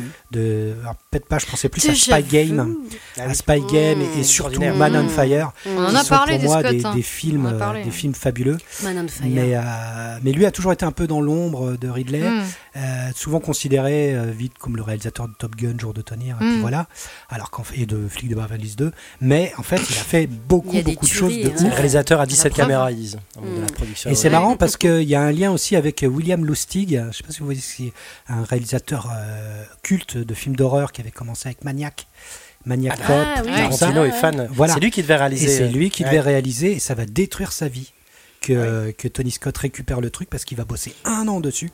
Et du coup, euh, Lustig derrière va perdre, sa, Mm. perdre son mojo au niveau euh, cinéma et, euh, et va réaliser des films beaucoup moins bien. Mais il le dira lui-même plusieurs fois en interview. Ça, ça l'a tué. Quoi. Le Mm. fait qu'il puisse Mm. pas. Il savait ce qu'il avait. Il voyait bien qu'il avait de l'or dans la main et que ça aurait pu le mener euh, loin, quoi. euh, plus haut euh, dans la respectabilité Mm. puisque William Lustig, tout le monde l'a oublié, alors que Mais Tony voilà, Scott, c'est celui qui a mal fini quoi. Voilà, c'est Oui, ça, c'est lui, lui, qui hein. s'est jeté d'un pont. Et juste pour la petite. euh, euh, c'est quoi on dit Fun fact, c'est ça Fun Ouais. fact. Ouais, euh, c'est ça, ouais, Le Boomer. producteur. Il y en a des fun facts là-dedans. Ouais, le producteur français, donc c'était son deuxième film. Euh, il a fait croire à Dino Hopper que Christopher Walken avait super envie de, de jouer avec lui. Il a fait croire à Christopher Ah. Walken que Dino Hopper avait Ah super non, envie de jouer c'est avec lui. horrible. Trop Ah oui, bien. tous les deux on dit oui. Ça Ouais. marchait. La scène, la scène est fabuleuse. hein. Ah, des fois, je me Elle est remets énorme. juste Ah oui, cette bah oui. scène. Moi aussi. C'est un cas d'école de truc, c'est un Mm. truc de ma boule, quoi. Qui fait un parallèle Ah, entre, les, entre les Rital et les nègres, c'est Il horrible. raconte voilà, c'est l'histoire. Il dit que, il dit, il dit que, oui, que le- le- le- les, les- les- les Siciliens sont des, euh, un peuple, un peuple euh, de sang mêlé, quoi, en fait. Ah, Que son arrière, arrière, arrière, grand-mère Mm. s'est fait baiser par un nègre. Tu sais pas où il va, c'est terrible, c'est terrible, c'est Si, terrible. tu sais où il va Oui, parce oui, qu'à la oui, fin il dit va, mais- et là est-ce que je mens Ouais. Ah Parce qu'en fait, là dit il y a c'est- 17 façons de savoir Oui, oui. comment il y en a 20 chez les femmes mais il y en a 17 chez les hommes. Mm. Tu vois, le mec il va hyper loin, c'est trop fort. Ouais, ouais, non, c'est- énorme. Alors, Mm. et toi, Nif? Bah, Et oui, ta note, oui, Hugo, oui, bah, c'est quoi Ah bah moi, c'est Ah oui. quatre chapeaux. C'est pareil. Pour moi, c'est chapeau bas. hein.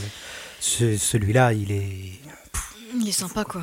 Bah, vous m'avez tous regardé quand il est sorti, donc euh, c'est qu'il y a une raison. Ah, je sais pas. True Romance, bah True Romance, c'est- une hymne. euh. Oui, bah, j'ai pas grand chose à rajouter. euh, effectivement, là, on est dans le road movie. euh. Moi, entre Tuernay et celui-ci, c'est ceux que j'aime me remater euh, et qui font clairement référence euh, euh, aux subtilités de- de- d'une aventure amoureuse qui avance petit à petit. euh. Et puis c'est ça qu'on attend en fait. Il y a énormément de rebondissements, énormément de, personnages secondaires, mais tout ce qu'on attend, c'est cette évolution d'amour là, petit à petit, des petites miettes qui arrivent, et on s'en rend compte et c'est sincère et c'est beau. Et, euh, voilà, l'émotion vient toute seule. Pour moi, c'est un coup de génie. C'est un joli melting pot de plein de points de vue, euh, au niveau technique comme au niveau euh, voilà, de, l'écriture, du scénario. Les acteurs sont, sont super. c'est c'est vrai, Brad Pitt, même Brad Pitt, il est énorme quoi. Euh, voilà, moi je, moi je le mets à quatre chapeaux, évidemment. euh, vous avez tout dit. Voilà. Ben oui, euh, difficile de rajouter quoi que ce soit là-dessus. Je rajouterais qu'en plus, euh, j'étais déjà complètement in love de Slater euh, avec Oh. Pop Up de Volume. euh, enfin, carrière bizarre. Ouais, une carrière bizarre. carrière que dans le dark. euh, Ah bon, moi j'ai cru que vous alliez dire la souris. que j'aurais déjà, tellement Ah, voulu de la rose. Non, non, non, la souris. Avec la nana qui se transforme Ah, en. Lady Hawk, Lady Hawk. c'est Ah, Broderick. Ah, c'est Matthew Broderick, pardon. Lui, il est dans, font les minois un peu. c'est vraiment plus Pump Up the Volume et enfin moi déjà ah, qui, est absolument génial. Les boomers. Oh, oui. et du coup, euh, enfin voilà, de toute façon, j'ai rien de plus à rajouter. Effectivement, on est dans le l'histoire justement où l'âge que je préfère avec des personnages imparfaits, euh, cassés, euh, névrosés, où voilà, mm. l'histoire d'amour, je m'y projette beaucoup plus et en plus, il y a tout ce côté voyou, illégal et mm. puis la priorité, c'est cet amour en fait. Quoi qu'il arrive, quoi qu'il advienne, ils vont rester ensemble et en plus, on a le droit à une happy end. C'est absolument génial. C'est que du. du t'aimes bien quand il meurt tous les niveaux. ce que j'allais dire. Ça dépend, ça dépend du truc. Là, ça t'as mal dormi alors. non, parce que j'ai pas la suite. On ne sait pas ce qui se passe après. Oui. Mais non, non, non. J'espère qu'ils vont à Cocoon euh, quand même. Pour moi aussi, ça rentre dans d'autres cahiers puisque ce sera quatre ah. Ah, bah voilà. D'ailleurs, ça porte son nom, hein, True Romance. Voilà, c'est la vraie romance, quoi. C'est le le, tu peux pas faire plus joli que ça. Euh. Ah bah, écoute, ça fait plaisir. Et Elvis Tony Scott, scénario Quentin Tarantino qui rentre, ça, ça fait plaisir. Bah oui, il sera pas mort en vain. Pas de Tony Scott, il sera pas mort en vain. Si le troisième film pioché, c'est mon film, ouais, vous n'allez jamais le rentrer. en vrai, en vrai c'est Vous allez être énervé. Ouais, c'est vrai. Ça va être relou. Bah vas-y, tire, tire, une, tire un film, mode. Bah, vas-y. Tire le mien par contre. On va voir. Je vais essayer, j'essaye, j'essaye. Et ce sera Bonnie and Clyde. Ah, c'est moi. Ah, ça, j'en doutais. ah, un film. Euh, un film majeur de, de, de, 1967 qui va lancer le, le, nouvel Hollywood, en fait. C'est ce film-là qui lance vraiment le nouvel Hollywood avec euh, Warren Beatty et euh, Faye Dunaway et Gene Hackman, euh, qui sont donc un film de Arthur Penn. La meilleure façon d'aborder le film, c'est de parler de ses premiers plans.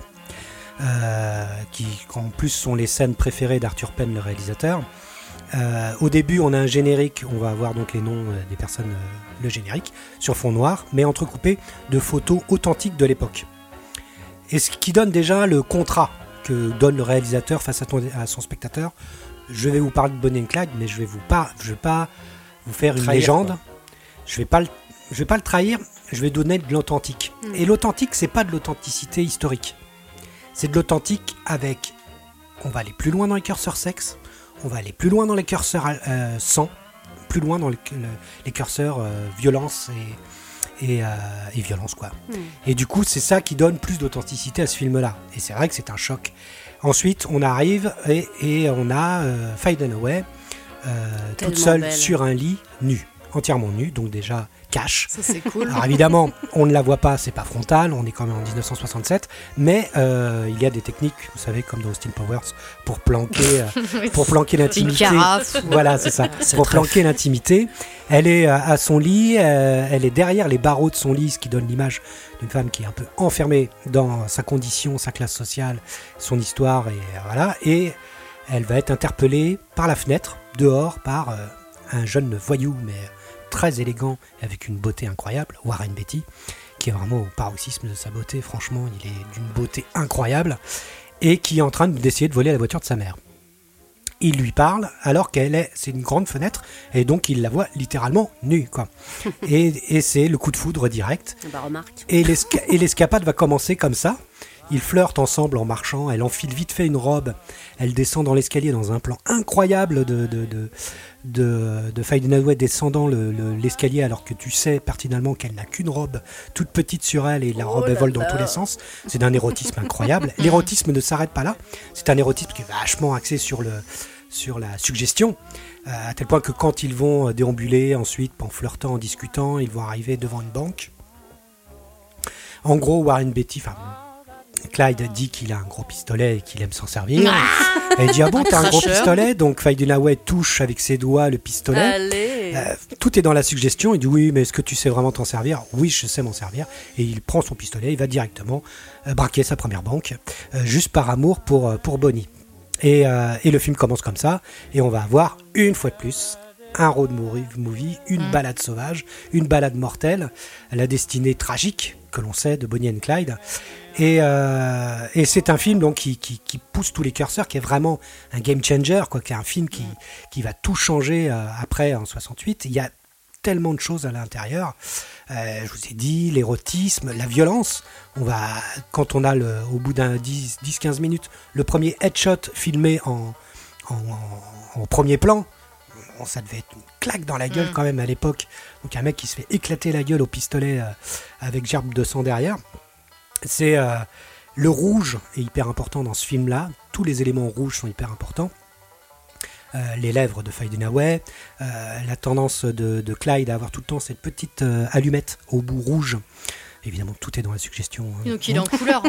il est en couleur. la couleur est incroyable. Il va avoir l'Oscar de la meilleure photo. c'est tout est filmé sur les endroits où vont véritablement euh, ah divaguer Bonnie and Clyde. C'était juste après la grande crise de 29, début des années 30. Donc, bah, c'est ces images dont, on a souvent des photos de, mm. de, gens qui n'ont plus de maison, qui n'ont plus rien, qui sont juste avec des maisons, des, des voitures maison avec euh, remplies de, de bagages, de matelas. Vous voyez mm. ces images-là mm, de familles avec des enfants, des bébés qui euh, c'est la crise, c'est affreux quoi. Donc et on a déjà la, suggestion que euh, Bonnie et Clyde vont devenir un peu des héros du peuple en fait, mm. puisque euh, alors ils sont pas Robin des Bois, pas vraiment finalement parce qu'ils redistribuent que dalle, ils gardent, tout pour eux. Mais face à on nique le système et on mm. nique les banques, la haine des banques et la cible unique et majeure de, de Bonnie and Clyde, ce sont les banques. Ce qui est un peu gênant dans le film, du coup. Mais non. c'est vrai, c'est vrai. Je, connais, je reconnais un peu ton côté BNP, euh, Paris-Bas. Et, et du coup. On parle qu'à 40 quoi. Et pourquoi, et pourquoi est-ce qu'ils ont pu tourner dans tous ces endroits-là, c'est-à-dire à travers le Texas, le Kentucky, l'Oklahoma? C'est qu'en fait, tous ces trucs-là, au moment où c'est filmé, à dans le cours des années 60, bah, c'est encore, c'est encore, dans son jus quoi. Mm. Ils ont juste à mm. tourner là-dedans quoi.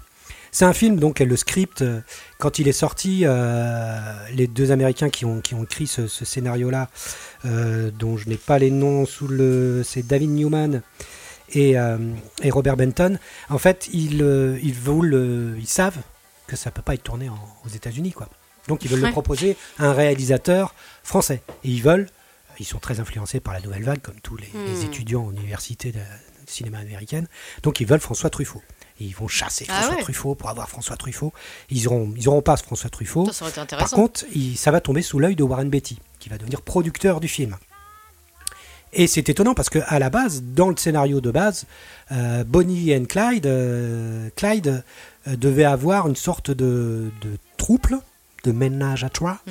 avec un autre des personnages qui arrive après et il devait avoir être ouvertement homosexuel. Et ça dérangeait pas euh, Warren Beatty. Bah par contre vu que ça va être produit par les Warner Bros va falloir effacer ça tout de suite. Donc Clyde en fait pendant une grande partie du film est impuissant.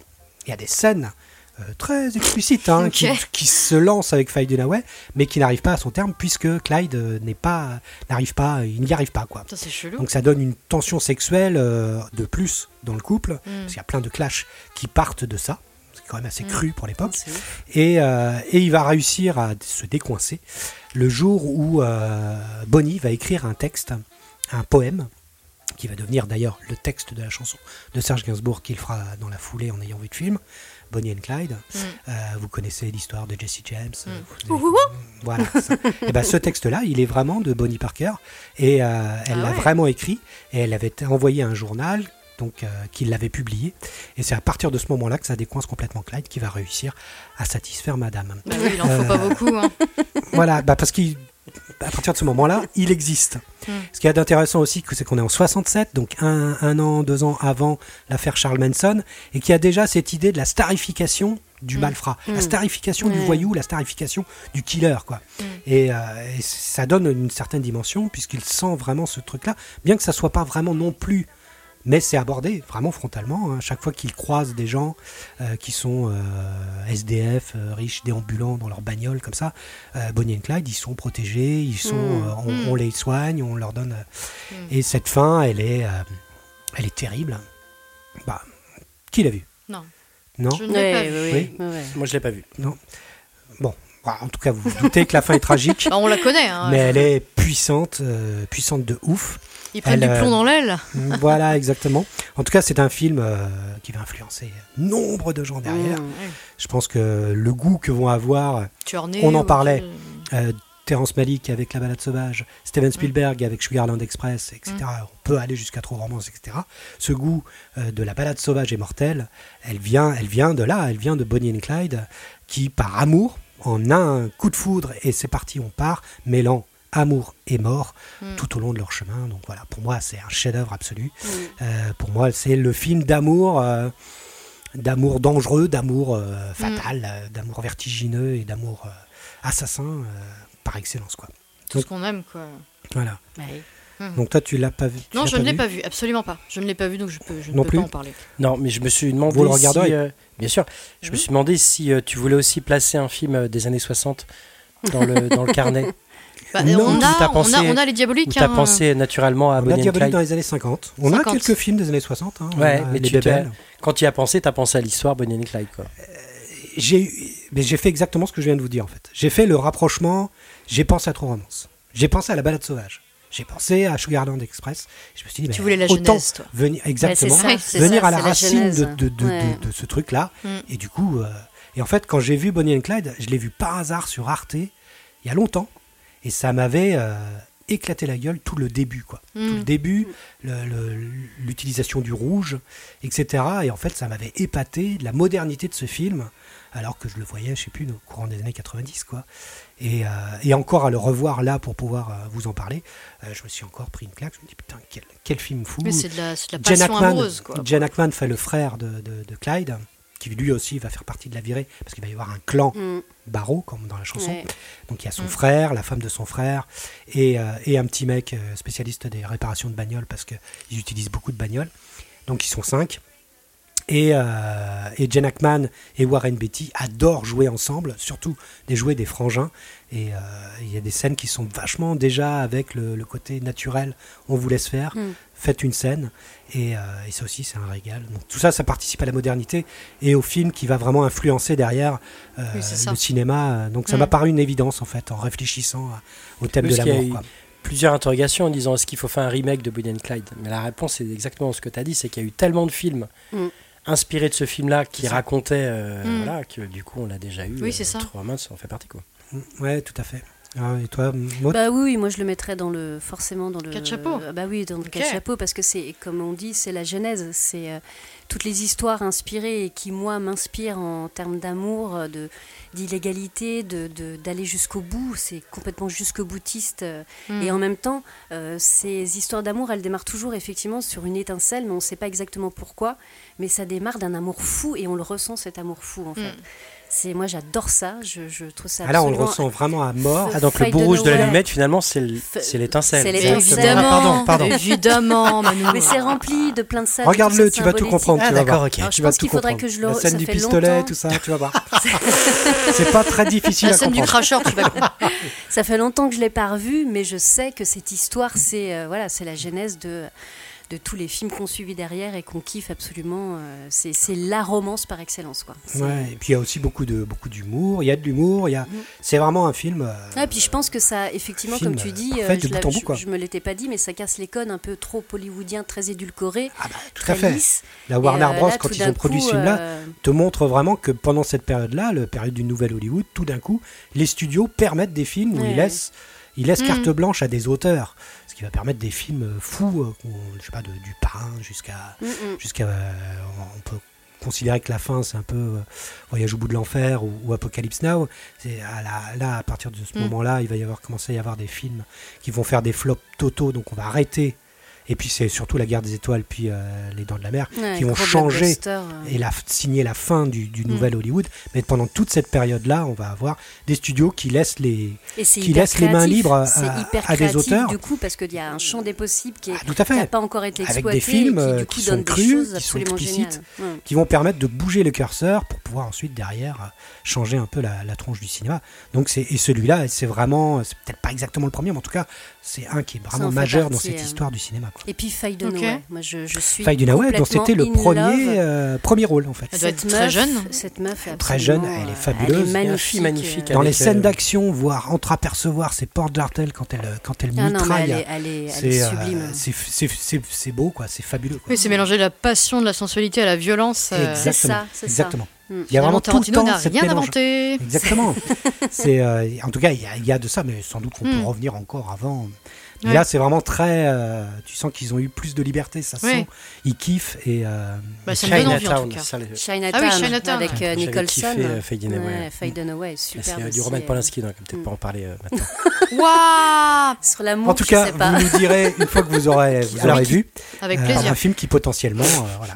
Alors Nif, je vais dire qui va choisir Oui, bah moi j'aimerais bien tomber sur un de mes films en fait. Mais oui, on est d'accord. C'est une spéciale dédicace au frère, c'est ça? Je vais faire Amélie Poulain. Bah, c'est mon troisième film. Oh putain Oh là là, en plus c'est Amélie Poulain. mais c'est Allez, vas-y, né, né, né, né, né. Ça, je me doutais. fait péter. Je me, dis, je me suis dit, ça va être compliqué de le placer. Pour cette raison-là. Et, euh, et arriver au troisième film, c'est encore pire. Donc il va y avoir un jugement du film qui va être euh, particulier. Non, non, non, non. Euh, donc Le fabuleux dessin d'Amélie Poulain, un film franco-allemand de Jean-Pierre Jeunet, sorti en 2001 une comédie euh, romantique, hein, écrite par Jean-Pierre Jeunet et Guillaume Laurent, avec Audrey Tautou dans le rôle titre. Donc c'est un film inspiré euh, d'un fait de la vie de l'écrivain Michel Folco. Voilà, je sais pas si tu connais Michel Folco. Évidemment. Si si. Et, euh, dans la forme, il a repris aussi des éléments d'un court métrage de, de Jeunet, un de ses premiers courts métrages, qui s'appelle Foutaise avec Dominique Pinon, qui est absolument grandiose, qu'on trouve facilement sur YouTube. Allez le regarder, il est vraiment génial ce court métrage. Euh, donc, je, voilà, je vais pas revenir forcément sur l'histoire d'Amélie Poulain. Je pense que tout le monde a vu ce film-là. Si Hugo peut-être euh, non, ouais. Il me semble avoir vu. Donc Amélie, une jeune serveuse dans un bar de Montmartre, passe son temps à observer les gens et à laisser son imagination divaguer. Donc ça fait que c'est un but, faire le bien de ceux qui l'entourent. Donc elle invente tous les stratagèmes pour intervenir incognito dans leur existence. Donc le chemin d'Amélie est jalonné de rencontres, donc Georgette, la buraliste hypochondriaque, Lucien, le commis d'épicerie, Madeleine Wallace, le concierge porté sur le porto et les chiens euh, empaillés, euh, donc etc. etc. Donc c'est une quête du bonheur qui amène Amélie à faire la connaissance de Nino, un étrange prince charmant. Celui-ci euh, partage son temps entre un train fantôme et un sex shop et cherche à identifier une inconnue dans la photo et réapparaît sans cesse dans plusieurs cabines de photomatons. Euh, moi, c'est un film que j'aime beaucoup. Euh, c'est un film thérapeutique hein, que je regarde vraiment tous les ans. Euh, je trouve que c'est une belle histoire d'amour, même s'il est. comment dire ça? C'est thérapeutique pour son côté feel good, tu veux dire? Ouais, voilà, ça te fait feel good, ouais, carrément. Mm. après, je l'ai placé parce que c'est un film qui, qui alors c'est vraiment, on est vraiment dans le conte. Hein, euh, j'ai pensé à Podane, j'ai pensé à, tout un tas de films, et je voulais placer celui-là parce que je ne sais pas ce que fait Jean-Pierre Jeunet. Je m'interroge sur est-ce que c'est un bon réal ou non. Euh, je crois que c'est peut-être le seul film que j'aime de lui, à part le travail avec Caro, euh, mais qui était vraiment plus porté sur Marc Caro, sur Délicatessen. Mais, mais voilà, quand je regarde tous les films qui ont été faits après et tout ça, c'est vraiment pas ma cale. Voilà, par exemple. Mais euh, ce film-là, je trouve qu'il est euh, vraiment réussi par euh, ses petits bonheurs, par pour moi c'est un film un peu carte postale parce qu'il s'est inspiré de photos, il s'est inspiré de la peinture, il s'est inspiré un petit peu de, l'image, de, un petit peu, je dirais, fantasmé ou, je dirais Paris comme un village, quoi, alors que Paris, on est loin de tout ça. Donc je trouvais que le film était important dans un côté peut-être euh, un petit peu comme était le cinéma dans une, dans une petite euh, truc où on secoue, ça fait de la neige là. Mhm. tu vois, c'est-à-dire qu'on pose comme ça euh, ce conte-là, Paris, le, et puis voilà, tout, tout est posé, la musique de Tiersen. Donc il y a une forme de, de, récit de libération, moi qui me fait me libérer moi-même dans ce film-là. j'aime bien le côté petit bonheur dans un monde de brut. J'aime bien le côté idyllique et imaginaire. J'aime bien le fait que ça soit axé sur des souvenirs sur la nostalgie.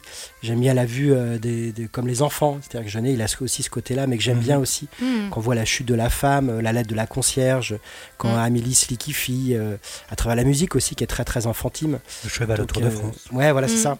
C'était voilà, je trouve qu'il et puis il y a le fait de, que le personnage est aussi metteur en scène. Il y a un côté un peu mis en abîme comme ça, qui s'invente des histoires, donc sans arrêt. voilà, j'aime bien le côté immortel et intemporel du film. Euh, je trouve qu'il ramène un, une espèce de, d'exception de, cette culture un peu française. Euh, On dirait du Prévert. Mis, dans un film, exactement. Bah, justement, dans ce côté un peu conte, il y a le côté un peu le roi et l'oiseau de ça. Enfin, voilà, il y a ce truc-là, voilà, mis porté comme ça. au-delà du casting, je suis fan de, de, de, Pinon, de Totou, de Casso, donc moi tout me va. Hein. Il y a jusqu'au second rôle, jusqu'à découverte de, de Jamel. donc voilà, ce film-là, il, voilà, il, est, il est important. Et, et moi, dans ma filmo, en tout cas, voilà, si demain il sort en 4K, je l'achète. voilà, il y a, il y a tout. J'aime tout dedans, il utilise tout. Il y a à la fois pas forcément une leçon de cinéma dans, dans sa forme de récit, mais dans oh, l'inventivité. oui, carrément. Mais c'est plus dans l'inventivité, le, le, côté. Euh, le côté euh, bah, comme une belle photographie quoi. Hmm. C'est-à-dire que souvent euh, quand je voulais faire moi des films, je me rappelle un pote de papa nous avait dit mais tu préfères quoi la photographie ou le cinéma? Et moi je disais mais moi le cinéma, le cinéma et j'ai compris bien bien après bien après bien après la force de la photographie hmm. et qu'effectivement tu passes déjà peut-être moins de temps à faire une photo euh, beaucoup plus de temps à faire un film, alors que tu peux avoir une puissance incroyable dans une photographie. Mhm. Et je trouve que Genet, voilà, il réussit bien à, remettre les deux. Et je trouve que dans, ce film-là, voilà, il y a cette photographie qui est, euh, qui est je vais revenir sur le côté partition. Mais voilà, je trouve que pour le coup, elle est magnifique. Dis-le, euh, putain. Avec le travail de Yann Tiersen. Donc voilà, je reprends mm. le détail des Césars, des cinq nominations aux Oscars. Enfin, voilà. Ah oui, gros, gros, gros, gros, gros succès aux States qui s'appelait Amelie. Euh, Maude ben, sur Amélie. ouais, moi je te rejoins sur Amélie Poulain. Moi j'adore euh, la poésie, j'adore. Je sais qu'elle a à ce moment-là, même si c'est du coup un thème qu'on a tellement entendu, peut-être un, euh, des méthodes qu'on a tellement repiquées et repris, donc peut-être qu'il y a eu une usure un peu plus tardivement, mais moi j'ai été complètement happée par euh, le... Encore une fois, ces personnages imparfaits, timides, inadaptés à ce monde, qui sont un peu sortis du temps. Euh, Isabelle Nanty qui est absolument géniale dans le... Ah bah vive la France Voilà, 20 sur 20 Elle est bien cette scène. Il y a plein de petites choses comme ça qui sont très belles, cette collection de photomatons, enfin voilà, jusqu'à cette balade en mobilette où il y a un regard caméra en plus euh, à la fin. Enfin, je sais pas, il y a quelque chose de très poétique là-dedans et pour le coup, moi, je marche à 100%. Et la musique, je continue à l'aimer même si on l'a entendu et réentendu. C'est vrai, hein, ça marche Moi, c'est celle que, j'entends que, je, tellement que, dont je me rappelle. J'étais sur Paris et le train, c'est cette musique en train, elle fonctionne trop bien. Donc euh, non, j'ai un amour euh, vraiment très particulier pour ce film et je continue à en, en plus Kassovitz et tout que je trouve absolument magnifique tous ces tous les deux là. Ça marche trop bien. Moi, je, je, suis sur un 4 chapeaux sur Amélie mmh. Poulain. Nif Toi aussi, tu es sur un 4 chapeaux Ah bah oui. Alors, euh, euh, comment, comment je vais prendre le, machin euh, C'est un film qui, pour moi, personnellement, est quand même bien cramé. C'est compliqué de ressentir encore quelque chose en le rematant.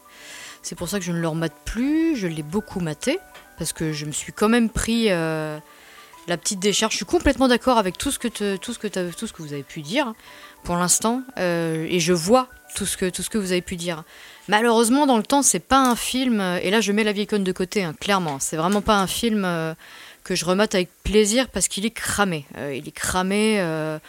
Ah, je revois papa, ah, il est trop bien. quand ton père te dit que c'est bien, déjà tu te dis, ça craint quoi. Donc, euh, ouais, je me dis, non, je vais, je vais pas y retourner. Alors après, ça fait longtemps que je suis pas retournée à Amélie parce que vraiment, vraiment, je l'ai bien, bien cramé. Je fais une promesse ce soir, remate-le. Tu vas voir.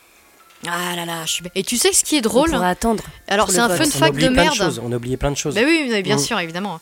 Mais un fun fact de merde. Avant-hier soir, euh, j'étais avec euh, une petite bouteille. Euh, alors je sais plus ce que c'était, c'était pas de flotte, mais bref. Et j'ai fait tomber le bouchon et il est tombé sous un meuble. Et j'ai pensé à Amélie Poulain tout de suite. Il y a ah plein. Parce que c'est la scène où elle sait qu'elle, elle entend que Diana est morte.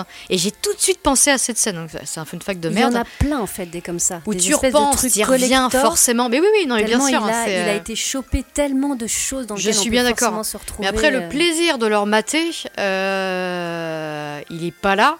Après, je veux bien leur essayer de leur mater euh, pour essayer de revenir dans quelques sensations de plaisir, même si j'en doute énormément. Hein. Mais je, peux, pour l'instant, là maintenant, je peux pas lui mettre quatre chapeaux parce qu'il est beaucoup trop cramé dans ma tête. Mais je peux pas aller en dessous de. Ouais, ah là là, je le hais quand même pas mal. Hein, Peut-être tu pourrais le regarder et puis on le notera après. Franchement, je veux bien vous faire ce plaisir parce que vous êtes des boomers et que, c'est l'amour qui, trône. Mais euh, ok, je veux bien attendre de le revoir. Moi, je déteste avoir les traces de drap sais, quand Mais ça, ça m'énerve. Ah ouais, j'adore. Ça m'énerve. Ah, les petits plaisirs, les petits. Euh, ah, non, je peux pas. Quoi. Les petits bonheurs. Non, mais c'est bon. c'est bon, on passe à autre chose. Quoi. Euh, Hugo Moi, je ferai d'abord une citation. Oh, écoute bien, écoute bien. Je suis comme cette goutte de pluie qui coule sur ma joue rose, qui dure le temps de sa vie et ce n'est pas grand-chose. Euh, mais peu importe que l'on se moque ou bien qu'on y réponde, il y a des moments où j'aime tout le monde. C'est une chanson de France Gall, euh, écrite par Berger évidemment, et qui dit bien pour moi ce que représente euh, Amélie Poulain. Les moments où j'aime tout le monde. Des moments où tout d'un coup tu es réconcilié et que tu as envie de faire des choses pour l'autre. Hmm. Pour moi, c'est ça l'impulsion d'Amélie Poulain. C'est ce qui lance en fait son action sur la vie. Et du coup, bah, pour moi, c'est un film plein. Hein. C'est un film plein, t'as l'impression qu'il a été mûri longtemps, c'est pour ça qu'on a. Il y a tellement de choses dedans, tellement de choses qui sont bien agencées, bien racontées. Pour moi, c'est un parfait euh, alignement des planètes, à des moments où. Euh, euh, Jamel est encore drôle, Mathieu Kassovitz est encore contrôlé. Enfin bon, il y a tout est tout est parfait quoi. donc moi aussi, j'adore ce film. Hein, je, voilà, je le dis. C'est vrai que j'ai peut-être moins de haine euh, avec Jean-Pierre Jeunet, puisque je, sauve encore des choses dans sa filmographie, sauf dans le dernier sur Netflix, qui est vraiment une horreur. Mais, euh, mais jusqu'à T.S. Pivette, qui est un film que peu de chansons, peu de monde ont vu euh, de Jean-Pierre Jeunet, qui pour moi je trouve fabuleux ce film. donc il y a encore des choses que je trouve chez lui, bien qu'en interview chez Combini c'est vraiment un connard. Mais Putain. tu parles du vidéoclub, du vidéoclub, suis d'accord. C'était affreux quoi. Mais ah mais par contre son cinéma et en particulier celui-là. Euh, moi, je, suis client à mort aussi, j'adore. Euh, euh, je trouve que comment ne pas tomber amoureux d'Audrey Tautou avec sa façon de dire.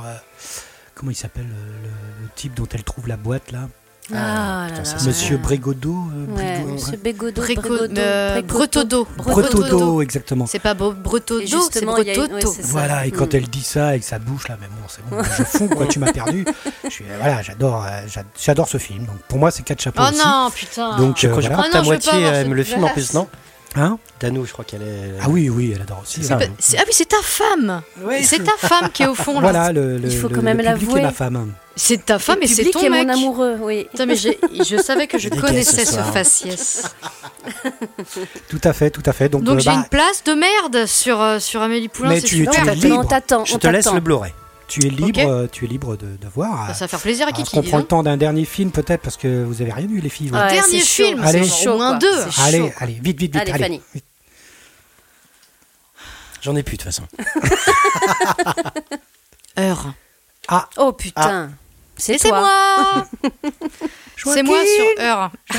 Joachim, exactement. Oh là là. Donc Heure ou Elle en québécois.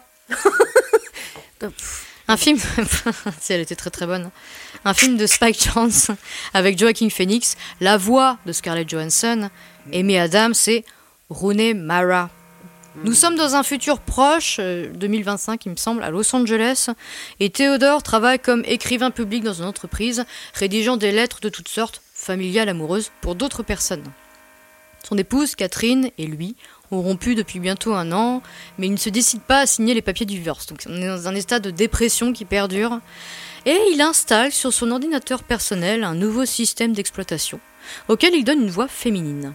Cette dernière, une intelligence artificielle conçue pour s'adapter et évoluer, se choisit le nom de Samantha. Les désirs des deux personnages évoluent au fil de l'histoire et peu à peu Théodore et Samantha tombent amoureux. Donc un film qui a rencontré quand même un très très grand succès.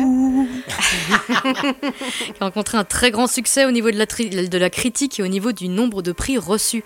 Une production Annapurna. J'en ai assez parlé de cette boîte de prod oh, qui fait maintenant principalement des jeux vidéo. Exactement. Spike Jones nous accompagne avec énormément de tendresse, de douceur et de volupté dans cette balade amoureuse, autant dans les dialogues souvent chargés de sens et d'émotion, où il faut savoir lire entre les lignes, autant dans sa technique de cinéaste que dans le jeu des acteurs. Et Joaquin Phoenix crève l'écran et joue un mec en deuil dans sa relation passée. C'est un film chargé en émotions, et criant de vérité sur la solitude et combien elle peut peser, ainsi que notre rapport au couple, ce que l'autre peut nous donner, nous amener dans une relation et ce qui en résulte. La prise de liberté, l'effet soudain de se connaître soi-même, et pas forcément avec l'autre. Et c'est ça toute l'histoire de Théodore. Alors finalement, quand on prend tous mes choix de films à trick, j'ai tendance bizarrement à tourner en rond sur la thématique de l'amour. Cette solitude soudainement remplie de joie, de sensualité, de raison de vivre à travers un écran, une machine, on cherche la vérité, la liberté, le grand frisson. Dans le film, tout se passe dans un environnement futuriste qui parle de choses actuelles finalement. Tout repose sur une relation atypique qui se révèle être le grand amour. On se plonge dans l'intimité du couple, dans les discussions profondes ou bénignes. Et je trouve que Spike réussit un coup de maître là-dessus. Après, un dans la peau de John Malkovich plutôt sombre, il nous dévoile une grande sensibilité et une image sucrée et colorée. Ce film démontre bien ce qu'on est prêt à projeter avec un simple message internet, un simple SMS. C'est un film teinté de mélancolie et de rose pourpre confère la chemise euh, du ah héros. Toujours à la limite du mièvre, mais qui, de mon point de vue, ne le franchit jamais. Peut-être que ce que veut nous montrer Spike avec ce film, c'est que le couple n'est pas une finalité en soi. Que le principe même de se donner ne nécessite pas forcément de retour quand on aime. Et je pense qu'il a voulu nous plonger à la fois dans nos fantasmes, que l'on peut se créer par solitude, et qui se heurte au concret parfois trop dur à vivre. L'amour peut prendre bien des formes tant qu'il nous pousse à être le meilleur de nous-mêmes. Mais plus exactement, nous-mêmes, concrètement. Et c'est peut-être bien ce qui arrive à Samantha. J'aime ce film pour sa simplicité et l'émotion qu'il dégage. Et vous Tu as vu Heure Oui. Alors moi je suis un énorme fan de Spike Jones. C'est-à-dire depuis la première heure, hein, je parle pas déjà qu'à et compagnie, mais euh, j'aime tout ce qu'il fait. Depuis les clips les clips, naturellement, c'est un gros gros clipper. Euh, pour moi, Heure est un chef-d'œuvre. J'ai, euh, alors c'est intéressant d'avoir ta lecture euh, que je trouve hyper intéressante.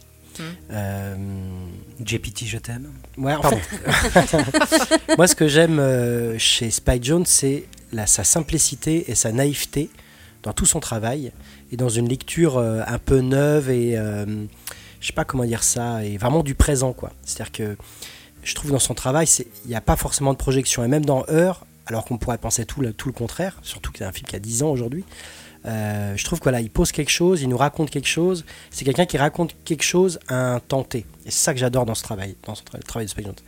Et euh, non, le film, alors, au-delà de la, alors, la BO de Arcade Fire et l'interprétation de Joachim Itza qui m'a calmé. Euh, mais voilà, c'est la simplicité. Et, euh, euh, et, pour moi, c'est ça le cinéma, quoi. Clairement, c'est mm. ça le cinéma. Clairement. Un cas de chapeau, donc. Absolument. Oui, bah, moi je rejoins complètement. C'est, euh, ça m'a bouleversé. Je trouve que le, l'expression une balade romantique, c'est exactement ça. C'est, c'est pourtant ils sont séparés. Enfin, ils sont séparés. C'est, j'ai presque donné vie du coup à Samantha aussi. Chelou. Mais, mais c'est là toute la magie. Et on n'a jamais autant pris conscience dans une histoire d'amour de justement ce que, euh, ce, que l'amour peut révéler euh, à, soi, en fait, et mm. être tellement considéré en tant que soi, ce que ça apporte individuellement. Mm. Et du coup, même la prise de conscience d'une intelligence artificielle qui prend conscience qu'elle est, euh, qu'elle n'est qu'une intelligence artificielle mm. et que finalement leur histoire d'amour est impossible, mais c'est euh, d'une beauté et justement d'une simplicité, d'une modernité du coup qui est ouf. Pour moi, c'est ça, c'est la prise de conscience de soi. C'est la prise de conscience de soi et c'est certainement ce qu'il y a de plus beau dans l'amour. Mm. Quand on match avec quelqu'un avec qui euh, c'est absolument génial, de ouf. c'est c'est justement ça, c'est quand on se révèle à soi mm. et que l'un et l'autre on apporte ce, ce, qu'on a de meilleur en nous et qu'on veut exploiter que cette partie-là. Et ça, Heure, euh, avec cette histoire qui est quand même euh, folle, euh, bah, il le révèle à mm. travers justement que de la communication. Et c'est ça aussi le deuxième point que j'adore dans cette histoire, c'est que c'est de la communication, c'est que ça dit les choses, c'est que ça parle, et en même temps en étant isolé chacun en se parlant et en disant les choses, bah, du coup, on se parle à soi-même, en fait. Et, mm. et c'est, ça révèle le plus honnête, le plus franc, le plus, le plus beau. Et, et du coup, c'est absolument magnifique. Et en plus, effectivement, servi par un Joachim Phoenix qui est juste une tuerie monumentale. Enfin, moi, mm. il m'a, il m'a abattu euh, sur ce rôle-là. Et déjà, j'étais fan, mais alors là, il est de toute beauté. Et tout, l'image, la photo, le, les couleurs, le, le tout, l'ensemble, c'est absolument génial. Et j'ai l'impression d'avoir fait ça, en fait, d'avoir fait une balade avec Joachim Phoenix en approfondissant au fur et à mesure son lui, euh, son elle, son, son le rapport à l'autre, le, l'histoire d'amour. et c'est Qui m'a euh, mis en, en, symbiose avec euh, Joachim Phoenix. Ah ouais, non, complètement. c'est vraiment celui où je me suis dit, ok, d'accord, ce mec, c'est une tuerie. Donc c'est quatre chapeaux. Qu'est-ce qui Pourquoi Parce que je sais pas ce qui va arriver. Je sais, je sais pas en fait, je sais pas du tout. Ah non, non, Je- c'est un, c'est un très très bon film euh, avec euh, euh, le choix de la voix de, de Scarlett. C'est une Ouais. très très bonne idée. C'est a du voix- velours. Elle a une voix un Mm. peu rauque euh, qui, Ouais. qui- qui est superbe au niveau Un peu de black. de- c'est- ouais, c'est- voilà, c'est pour ça que euh, même quand elle, c'est quelques disques euh, qu'elle a fait, je, j'aime beaucoup moi ce qu'elle Mm. fait. Je les allais. Ils sont là. Je trouve qu'elle elle a une voix qui, qui marche bien sur la pop, euh, euh, sur la pop un peu folk d'ailleurs. Euh, et puis j'adore cette idée au début avec euh, les, les, les, les- les- les mots, les, les cartes postales Ouais. avec euh, des formules préécrites Mm. dedans, euh, qui, euh, qui, voilà, qui se confrontent à l'authenticité, mais qui en même hein. temps donnent des choses. Mm. Et, euh, et, euh, et, et donc voilà, et la performance de Joaquin Phoenix est, est- est- est incroyable. Moi, Joaquin Phoenix, euh, j'ai surtout flashé sur lui dans Gladiators. C'est surtout Mm. là où j'ai euh, Ouais, je flashé sur lui. je voulais le buter. Justement, Non, mais je justement, trouve que je trouve qu'il est a incroyable. T'as l'impression qu'il y a toujours euh, une Tu voulais le buter façon gladiator quoi. Ah bah oui. Mais voilà, ce que je disais, un mais parce que Mm. je ne suis qu'à trois chapeaux. Ah Euh, je vous le dis, euh, je suis qu'à Ah, trois chapeaux. parce que pour moi, en fait, c'est à partir de ce moment-là où je trouve que Joaquin Phoenix vampirise le film, en fait, à faire une performance, des films de performance, même Mm. problème que j'ai avec Joker. C'est-à-dire que bon, t'as un film où tu as juste un acteur qui performe, quoi. Et qui, en fait, enlève tout autour, quoi. Et du coup, moi, ça me donne cette impression-là et m'enlève, en fait, dans la dernière partie, une émotion que j'ai pu à la fin, en fait. Ah, je décroche dans la dernière Mm. partie du film. J'ai pas l'émotion, j'ai pas l'alarme. Je sais que j'ai des potes euh, que je croyais de cœur de pierre qui ont fondu devant ce film, donc ça m'a ça- m'a étonné. Mais moi, voilà, à mon goût, Hmm. j'ai pas marché sur la dernière partie du film, bien que j'aime beaucoup ce film-là et que je lui donne facile un chapeau de forme. Mais il me manque euh, un truc euh, que j'ai pas dans le film en fait. C'est une sorte de d'épure euh, qui euh, qui laisse la place trop à une performance d'acteur. Un retour bout- du coup, une qui, au bout d'un moment, personne physique peut-être. euh, Un, vrai retour du coup euh, émotionnel avec deux personnes qui se parlent quoi peut-être je sais pas. Ouais, je sais pas. Bah peut-être que oui. Le problème c'est son c'est peut-être oui l'absence peut-être oui ouais, t'as ouais. raison et peut-être que c'est ça peut-être que c'est Mm. euh, le fait que ça soit que lui quoi tout le Mm. temps que lui moi au bout d'un moment bah je sais pas je, je décroche quoi donc euh, Mm. malheureusement j'ai pas complètement marché et je l'ai- je l'ai pas tu vois et il me manque pas ce film là bien que je trouve que c'est un très très bon film hein, une fois de plus mais il y a des Spike Jones qui me, qui me parlent plus en tout cas celui d'avant mais, euh, mais celui-là je sais pas c'est Enfin, en même temps, quand j'y réfléchis, j'ai toujours un peu de problème avec son cinéma. Ce que j'allais Je le dire, trouve, je le trouve trop cérébral. gossip. Je le trouve trop cérébral et pas assez émotionnel. Bien le côté, pas le côté gossip, le fait qu'il était avec Sofia, Ah Ah, je sais même pas. Je- J'en ai, je, je savais même pas. parce que c'est la petite bande. Eh ben, écoute, je sais pas, mais peut-être qu'il y a une connexion dans ce, ce genre de cinéma, j'en sais C'est rien. possible, c'est J'en possible. sais rien. En tout cas, moi, c'est pas à mon goût, hein, c'est Mm. tout. Je suis désolé. Mais moi, ça, me- j'ai- pas l'émotion et euh, je trouve que c'est plus cérébral que que- que- qu'émotionnel au bout d'un moment, quoi. Donc j'ai pas Mm. le, j'ai pas l'émotion, bien que la donnée de base et le- l'idée du scénario et l'écriture, je la trouve remarquable. Mais Mm. euh, mais je sais pas, il y a un truc dans l'exécution qui me manque. Et c'est ça qui est intéressant. De toute façon, là, on est dans des choses très personnelles, c'est très pointu. Peut-être finalement, aussi, oui. euh, Ah, et puis les ça ressentis nous touche, sur ça touche l'amour pas, en quoi. plus. bah ouais, c'est pointu, c'est ça qui est sensible. chouette. euh, ouais. Mm. Mais donc voilà. En tout cas, Spike Jones, je sais pas si vous avez vu les Beastie Boys Story. Donc, euh, il Sur y a Apple une TV+. première mondiale, voilà. Euh, parce que le, le film Cool. devait tourner, après ça il y a eu la bien, crise pandémie et machin Mm. truc. Donc c'était juste, à- c'était en 2020, hein, juste avant la Mm. crise sanitaire. Mais voilà, c'est euh, regardez ça, c'est incroyable. Donc en plus ils font la Deuxième diffusion reco, du euh, film. mine de rien. Mais non, mais on parle de Spike Jones, je suis obligé de parler de ça. De- Bien sûr. 2013, Bah, j'allais en parler. On parle de 2020, Je euh, plus sois, Beastie je Boys plus sois, tout à fait. Story, c'est incroyable. Et du coup, là, dans la vision, on, on regarde le film et il y a les deux membres des Beastie qui sont là. Spike Jones Ah à la oui. réal et c'est euh, Ils arrivent chez toi. Ils arrivent chez monstrueux. toi. Mais c'est un peu ça. Et ils chantent hyper galactique. C'est monstrueux. et je crois qu'en plus, Maître Sega aime bien Spike Jones aussi. hein. Je crois. hein. Oui, j'aime beaucoup. Ouais. Ah. Le mec aime bien Comment avoir il le prend à soutien. partie ouais, Il ça. avoir T'aurais le mis Ketchup, science toi, hein. infuse. Le Merci, t'aurais mis Maître Sega. Ketchup. Merci, Maître La prise de partie. Bon, un moche. dernier vite fait alors, peut-être pour Bah, Oui, Bah, on a le temps, on est qu'à une heure d'émission, c'est bon. Non, je crois pas, non. Non, mais après, on peut durer hyper longtemps. Hein. Ça, après, c'est le jeu hein, du hat-trick. hein, Oh mais, non, euh, mais oui, on peut ouvrir les cadeaux avant minuit, c'est bon. Attends, Bon, j'y vais. Euh, ouais, vas-y. J'essaye, j'essaye. On est à deux tirer, heures, là, déjà euh, non On est à 3 heures 1h30. Bah, ça, on est là large. Hein, les auditeurs, on a envie d'avoir encore trois films C'est Hugo, je pense. Ah Amour et amnésie. Ah oui, merde. Ce ne sera pas Et voilà, ta femme est contente. T'es content Qu'est-ce que c'est que ce film Comment Ah, vous il parlez est de trop ce bien. film Il est trop bien. Comment vous parlez de ce film Tu- Euh, Tu veux un petit peu de rhum Non, ça va. Pour moi, alors évidemment, en plus, en, en enchaînant après Heure, c'est vraiment l'antithèse, quoi. C'est-à-dire que pour moi, dans des films légers, la légèreté, c'est comme l'humour, en fait. C'est hyper dur à obtenir. Et euh, dans la filmographie difficile et, et étrange de, de Adam Sandler, puisque Ah. c'est lui dont il, Voilà. dont il parle, euh, il y a beaucoup, beaucoup, beaucoup de déchets. Mais pour moi, dans ces débuts des années 2000, à trois reprises, il a réussi à toucher quelque chose de, de- de fabuleux. Quoi. Bah, Il y a un Click. grand film quand même. Click. Mm. Pour moi, Click, c'est un film qui me cueille Mm, complètement à la fin. Alors que c'est un film débile. Mais oui. Et euh, rien que pour vos cheveux, qui arrive à te faire rigoler sur bien le, conflit israélo-palestinien, Oui. ce qui est quand même incroyable. Oh là là, De énorme. parvenir à faire ça avec Adam Sandler face à, à John Turturro. C'est Oui, énorme. sans spoiler, dans un de mes films, il y avait Adam Sandler dans un de Bah, ses plus grands rôles. Bah, Punk Drunk Love, c'est avec lui. Oui, Punk Drunk Love. Ah oui, c'est ça. Mais Punk Drunk Love, je le mettrais à part, parce qu'en fait, Adam Sandler a surtout fait des comédies pour Oui, au voilà, moins c'est ça. 20 ans. Ouais. Des comédies où il a fait venir tous ses potes du SNL. euh, et puis, euh, voilà, ils font beaucoup, beaucoup de films. Mais je trouve que pendant quelques années, en fait, au cours des années 2000, Mhm. il a réussi à, à choper des films, à choper quelque chose chez moi qui a résonné. Et quand on a parlé de films d'amour, euh, il paraît, c'est évident que je mette Amour et Je Amnésie m'en suis douté. euh, qui est un film de 2004, réalisé par euh, le bon soldat de la comédie américaine, Peter Segal. Rien à dire sur ce type-là.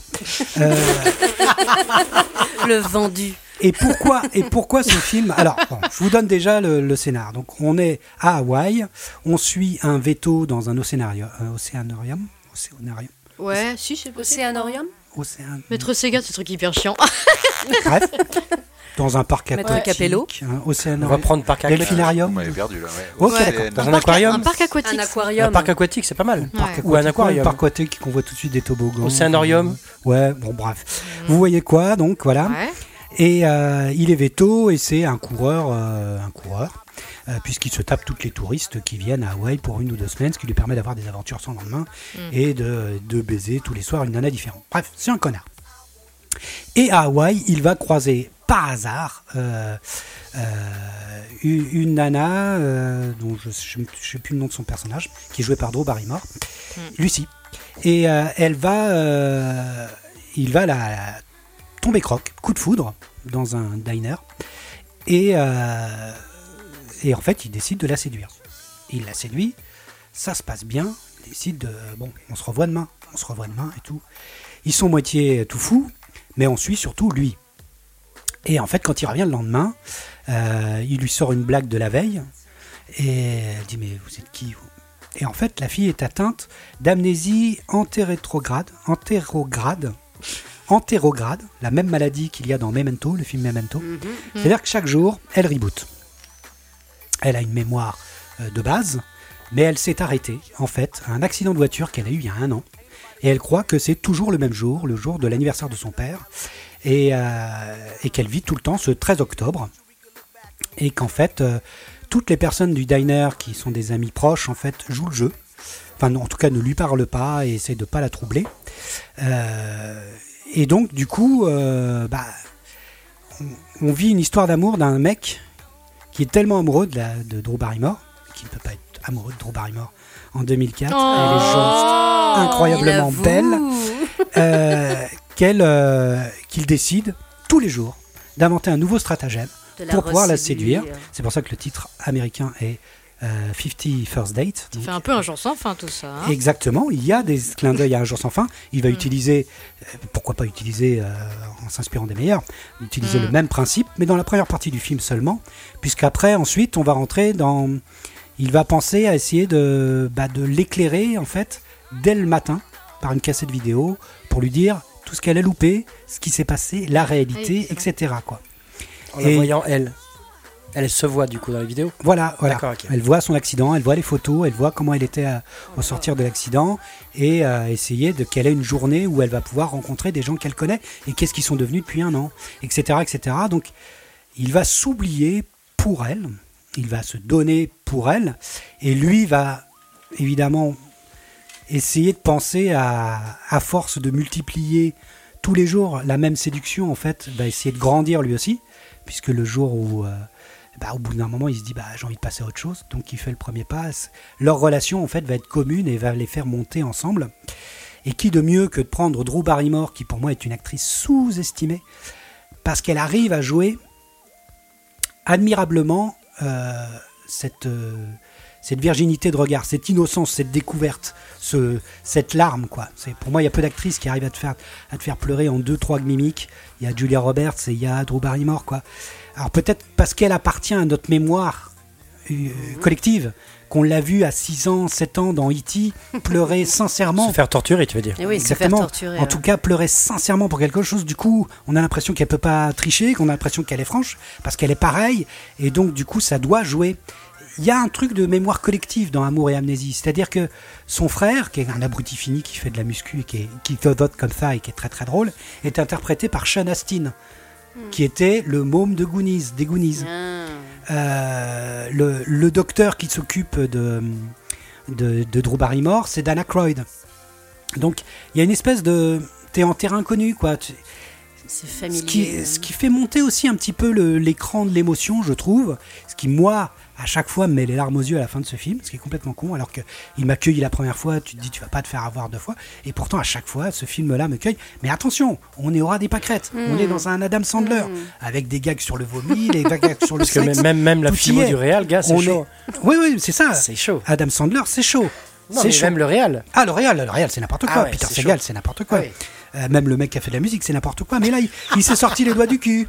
Euh, et Peter Segal est vachement aidé par le cadre. C'est vraiment tourné à Hawaï. Donc la, les cadres qu'ils vont utiliser, les plages, les endroits, la lumière, tout l'aide à ah, faire un film. Euh, les lieux, quoi. Voilà, oui, le, il utilise bien les lieux, il utilise bien la lumière, il utilise bien les couchers de soleil. donc, pour moi, tout fonctionne. C'est pareil, il y a une sorte d'alignement des planètes que je surestime évidemment beaucoup trop ce film-là, mais je suis obligé de le mettre très très haut dans mon panthéon, euh, parce que c'est un film que je trouve euh, fabuleux, quoi. Et il y a quelques caméos aussi, euh, des amis du SNL. Eddie Murphy? Non. du SNL de l'époque. Oh, hein. Bah, quand même. c'est plus le SNL époque Mike Myers. parce que Peter Segal, il a quand même réalisé le film avec Eddie Murphy. Ah oui, non, mais Peter Segal, non, mais il faut pas regarder sa film, gars, c'est horrible. c'est affreux, quoi. Non, non, non. C'est vraiment un hasard pur hasard. perle. Euh, voilà, c'est ça. La famille Folding, et ça. Et ça tient. Oh putain. et ça tient à rien, hein, je vous dis, ça tient à mm. rien. Ça ne marchera sans doute pas avec vous. Mais, euh, mais voilà, donc pour moi, c'est. Et quelle plus belle histoire que de, de, de celui d'un mec qui doit reconquérir tous les jours euh, sa nana, et puis qui tous les jours doit en fait, c'est un hymne à, communiquer, en fait, hmm. à dire les choses. Et du coup, bah, c'est un film qui te fait faire euh, quelques, 3-4 pas de plus dans la, dans, dans, dans, dans, la vie en couple, donc euh, bah, c'est pas négligeable. Donc euh, voilà, c'est un grand film pour, moi. quoi. Mais euh, je crois qu'il y a que Maud qui l'a vu, c'est ça? Ouais, moi je l'ai vu. En tout cas, s'il y a des auditeurs qui l'ont qui l'ont vu, lâchez votre com. ouais, non, non, mais, ça serait intéressant. Non, c'est hyper non, mais tirez pas sur l'ambiance. Je sais que c'est, je sais que c'est chaud. Je sais que c'est, je sais qu'il y a même des gags qui sont douteux dans le film. Hein, bon, il y a quelques gags qui sont un peu difficiles où tu vois, t'as un mec du SNL, là, Rob, Rob Schneider, qui fait un hawaïen l'appropriation culturelle, bon, ça se pose là, quoi. Il n'y a pas de Japon. Euh, il n'y a pas de nippophobe étrangement. Ah mais il y a quand même euh, quelques trucs à la limite du racisme, à la limite de l'homophobie, mais, mais je sais pas, pour moi, sur cette petite marche qui reste, ça marche. J'arrive à fonctionner, mais c'est aussi tout l'amour que j'ai pour Mais c'est beau, hein, c'est beau de poser ses mm. couilles et de, de, de balancer, hein, c'est beau. C'est un plaisir coupable, voilà. mais après, je serais heureux de savoir ce que vous en avez pensé. Euh. En tout cas, Moto, il l'a vu. Ouais, ouais moi je l'ai vu et je l'aime beaucoup. Je l'aime beaucoup en fait. C'est pareil, ça fait partie des petits plaisirs inavouables dont on parle pas trop. Mm. Mais du coup, comme tu dis, il y a un alignement des planètes qui fait que ça fonctionne, ça marche. Le duo bah, Adam Sandler, c'est pareil, c'est vraiment en dents de scie. sauf ah, qu'il y a des perles avec lui et que je suis obligée de l'aimer ce mec-là. avec une dent peut-être Non, non, non, il y en a plusieurs. Et Drew Barrymore, enfin, l'histoire fonctionne en fait. Je trouve que l'histoire d'amour, comme tu dis, en fait, de devoir reséduire jour après jour, d'aller encore un peu plus loin.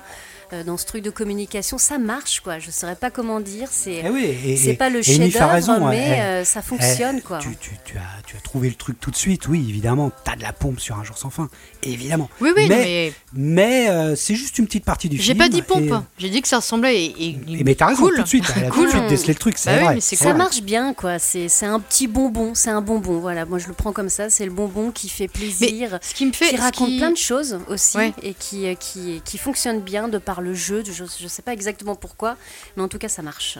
Ce que, je trouve drôle, c'est que, euh, c'est que t'es pas trop dans, dans, le mélange des genres. Mais par contre, quand on te propose de l'humour avec une, euh, une fin hyper émotionnelle sur quelque chose de très beau, tu marches et les larmes peuvent couler. Et ça, je trouve ça chouette du coup. Mais dans ce sens-là, ça marche. Euh, ouais, il y a peut-être un truc dans la gymnastique qui fait que émotionnel, hmm. tu as la nostalgie aussi. Ces personnes, c'est quand même film marque de dingue quand même. Ah bah oui, oui c'est ça doit jouer, au cinéma. Ça joue. Mm. Premier film mm. vu au cinéma. Déjà, dans la métaphysique des tubes. Oui, bah c'est fini quoi. T'as Drew Barrymore déjà, je pense que ça, ça explique déjà 90%. C'est vrai que la film de Drew est pas ouf, ça, qu'elle est pas. Oui, mais la grande Drew, hein. bah oui, mais euh, une animatrice, mais ça lui va très bien maintenant d'être animatrice. Euh, je regarde son émission des. Bah ouais, mais elle est chouette. Mais. tu pleures Elle est très très forte. Oui, des fois. le jour où elle a invité Steven Spielberg, ah regarde. C'est ouf. Tu, me diras si toi tu pleures pas. Franchement, c'est obligé. Ouais, exactement. Elle a deux doigts de lui dire. Ah très émouvant. très émouvant. Ça, tue quoi. Moi j'adore cette meuf. Bref. Mais je vais le regarder moi. Bah Et toi Manu Regardez-le. c'est que j'ai d'autres films avant à regarder. Peut-être avant, mais un jour regarde. Oui, oui. Un jour ça viendra. Ce serait un trois chapeaux pour moi. Ouais, moi, c'est quatre chapeaux, mais je vous avais prévenu, je le surestime. Non, mais c'est très beau de. donc, euh, donc voilà. Donc, euh, bah, un petit dernier alors. Un, petit, dernier, un petit dernier, mais c'est gars dit oui. C'est reste plus que les miens, non Ouais, il n'y a plus que les tiens. J'y vais On est bien, on est très bien, on peut, encore, on peut tout faire en fait. Celui-là Oui. Où Ah bah non, ah non, moi je choisis. Non, non, non. Celui-là mm. Elle a choisi. C'est bon, je suis prête. Je l'ai ouvert. Ah, Eternal Sunshine. C'est très bien. Ah bah voilà, il fallait quand même le. tout le monde va le mettre. Il fallait qu'on en parle. Oui, oui. je l'avais mis, j'étais. Ah oui, je, pense que il y avait un double là-dessus, Maître Sega ou non? Sur Eternal. Il y a eu beaucoup, oui, il y a eu plusieurs doubles. Ah moi j'ai pas eu de double. Moi, moi je l'ai pas mis Eternal. Bon, il y en a eu deux. Il n'y en a qu'un seul. Ah voilà. Mais oui, non, mais moi c'était comme une évidence. Et oh combien c'est dur, je me suis rendu compte de parler des films qui nous sont cultes. En fait, c'est hyper compliqué. Bref, Eternal Sunshine, donc film de Michel Gondry de 2004 avec la musique qu'on entend de John Bryan, avec Jim Carrey, Kate Winslet, Kristen Dunst, Mark Ruffalo, Elijah Wood, entre autres. Le titre qui est extrait du poème Eloïsa de Abelard d'Alexander Pope, qui fait partie d'ailleurs du dialogue du film. Donc le synopsis, c'est Joël Barish, donc joué par Jim Carrey, timide et routinier qui décide impulsivement un matin en se réveillant de ne pas aller travailler mais d'aller à Montauk, à la mer. Là, il les rencontre Clémentine, extravertie et excessive, et ils vont passer le fil de la nuit ensemble à discuter, à aller faire l'étoile de mer sur la glace, sur le lac gelé, etc. Truc con quoi. Puis on retrouve Joël, en pleurs, dans sa voiture. Il est passé voir Clémentine à son travail, mais elle ne le reconnaît pas. Et encore pire, elle a un autre petit ami. Ses amis lui apprennent alors qu'ils ont reçu la carte de la société Lacuna, les informations que Clémentine avait décidé de se faire effacer de la mémoire toute son histoire d'amour avec Joël. Ce dernier décide donc de faire la même chose. Et ensuite, il est plongé dans un coma une nuit, durant laquelle Marie, la secrétaire de Lacuna, Stan et Patrick les effaceurs, joués par Elijah Wood, entre autres, ah vont effacer les souvenirs.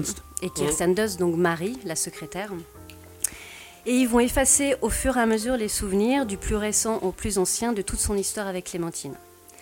Mais au fur et à mesure du processus et à remonter des souvenirs des plus pénibles jusqu'à la première fois, il se rend compte qu'il l'aime encore et il tente de lutter et de faire cesser le processus en allant de plus en plus loin dans son subconscient, mais en vain. Jusqu'au dernier souvenir où Clémentine va lui dire Rendez-vous à Montauk. Souviens-toi de moi, fais ton mieux. Et en parallèle, il y a l'histoire de Marie, donc la secrétaire de Lacuna, qui découvre ce soir-là que le docteur dont elle est plus ou moins amoureuse a en réalité déjà vécu une histoire d'amour avec lui, et ce dernier lui a effacé sa mémoire. Donc de colère, elle récupère chaque dossier et cassette enregistrée où chacun des amants qui veut effacer les souvenirs raconte ce pourquoi il veut effacer son histoire, renvoie à tous les clients leur dossier.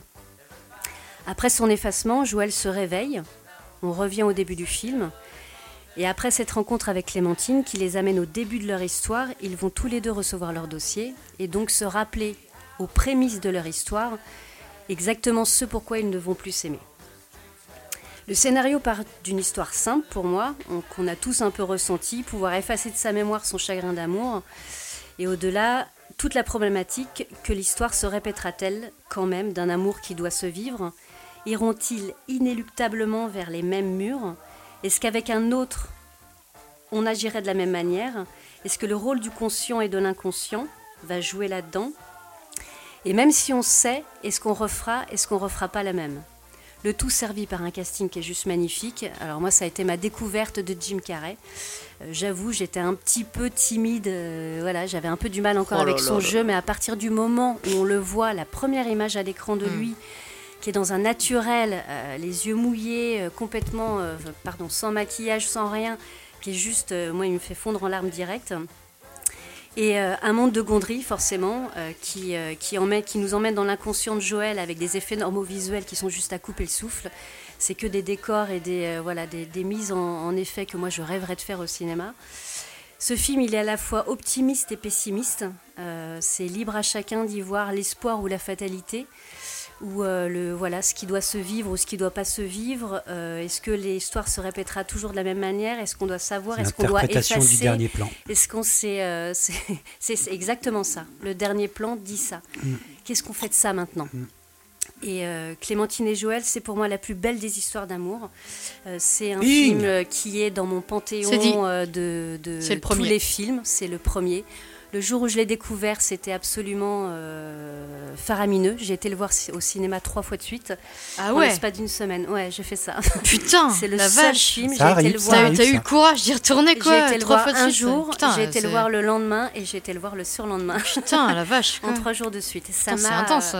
Pour moi, c'était euh, tout tout, euh, mais à tous les niveaux. Voilà, ça m'a bousculé, ça m'a fait pleurer, ça m'a fait rire, ça m'a transcendé et et voilà, c'est le, le, Qui c'est qui chante la version des Beck. Beck, ah oui, c'est Beck. Beck et du coup la ah musique de John Bryan encore qui Change est your heart, une voilà, que j'ai repris avec euh, mes deux colocataires de l'époque, euh, Neve et Maître Sega, s'il vous plaît. Ah. il est là ce soir. Il se découvre un peu ce soir, c'est fou. regardez sa tête, un peu plus, regardez sa tête de gêné. et voilà, pour moi, c'est le thème, c'est le thème de l'amour qui est questionné sous toutes ses facettes. Euh, de personnages d'opposition, de solitude, de ce qu'on va chercher dans l'amour, de est-ce que l'histoire se vivrait éternellement parce qu'on est attirés les uns vers les autres? Et même si on efface cette histoire, on sera encore attirés les uns avec les autres. Mm. Euh, ce, ce, rêve qu'on a tous parce qu'un chagrin d'amour c'est trop dur à vivre et que ce serait beaucoup plus simple si on l'efface de notre mémoire, mais quelles conséquences ça pourrait avoir? L'intelligence de la réalisation de Gondry qui euh, qui, pareil, de manière puzzle, euh, parce qu'on a le, scénario tout à fait en désordre et qu'on remet au fur et à mesure dans l'ordre. Parce que c'est ça dans la tête aussi. Parce que c'est tout à fait le bordel qui se passe dans la tête mm. pour remettre les choses dans l'ordre. Et euh, voilà, il y a tellement de scènes qui sont absolument magiques, tellement de, c'est mon panthéon, c'est mon quatre chapeaux et j'aimerais même qu'il y ait un cinquième chapeau pour lui mettre cinq chapeaux. Oh, Je ne saurais vous dire à quel point j'aime ce film à, tous les niveaux. Oh et c'est le premier forcément, quand le thème amour est arrivé, c'est le premier qui m'est venu à l'esprit parce que pour moi c'est l'histoire d'amour parfaite. Hmm. Bon, je vais pas tourner autour du pot, c'est quatre chapeaux ah oui. aussi. D'accord. Euh, T'as tout dit, voilà. Tu pleures La légende dit. Euh, non, ça va. Euh, la légende Pourtant, dit n'est pas dans le film. qu'il a écrit ce. Enfin, qu'il a vachement inspiré de son histoire d'amour avec Björk, il me semble. Oui. Que oui. ça, fait partie des, ça fait partie des fun facts. Hmm. Ah bon Ce sont trois scénarios. Et la, et, euh, et la difficulté, la difficulté du coup de devoir l'oublier, c'est ça. Euh, ça. Et il s'est dit, je voudrais effacer ma mémoire. Hmm. Hmm. C'est ça. Ouais, mais putain, je sais pas. Donc, euh, je comprends. Donc, euh, je comprends. Il y a, pour moi, il y a tout là-dedans. Euh, que vous dire Je crois que l'une des plus belles idées, c'est que l'être que vous aimez vous accompagne dans vos traumas et dans vos souvenirs mm. les plus fondateurs et vous y aide. C'est ça. C'est exactement ça. Moi, à partir du moment. Oh là là, tu m'as On va au fin fond du fin Moi, à partir du, moment où. Voilà. Où, où Kate Winslet l'accompagne à l'intérieur de ses traumas d'enfant, mm. sous cette table de cuisine. Mm. Pour moi, c'est ça, c'est ça l'amour, quoi, tu vois. C'est ça. C'est trouver quelqu'un qui est capable de t'accompagner là, à cet endroit-là, au plus profond. C'est. Euh, c'est ça. Donc pour moi, tout est dit, quoi. Je veux dire, Gondry, il a. Pour moi, c'est son. C'est. Voilà. C'est le paroxysme, quoi. C'est l'acmé de son art. Donc euh, voilà, je, voilà, j'aurais rien d'autre à dire que ça, quoi. Bah oui, je veux une bière, merci. Manu et euh, alors, c'est marrant parce qu'on a parlé de Spike et on parle de Michel. Mm. C'est un, oui, un grand, grand clipper. Moi, c'est des, des, des, gens qui, euh, qui m'ont habité forcément. Euh, donc voilà, ce film est très puissant. on a parlé du casting, mais j'en reparle encore parce que le film aurait pu, on aurait pu passer à côté de ce film-là. L'interprétation de Jim Carrey et Kate Winslet, c'est monstrueux, monstrueux.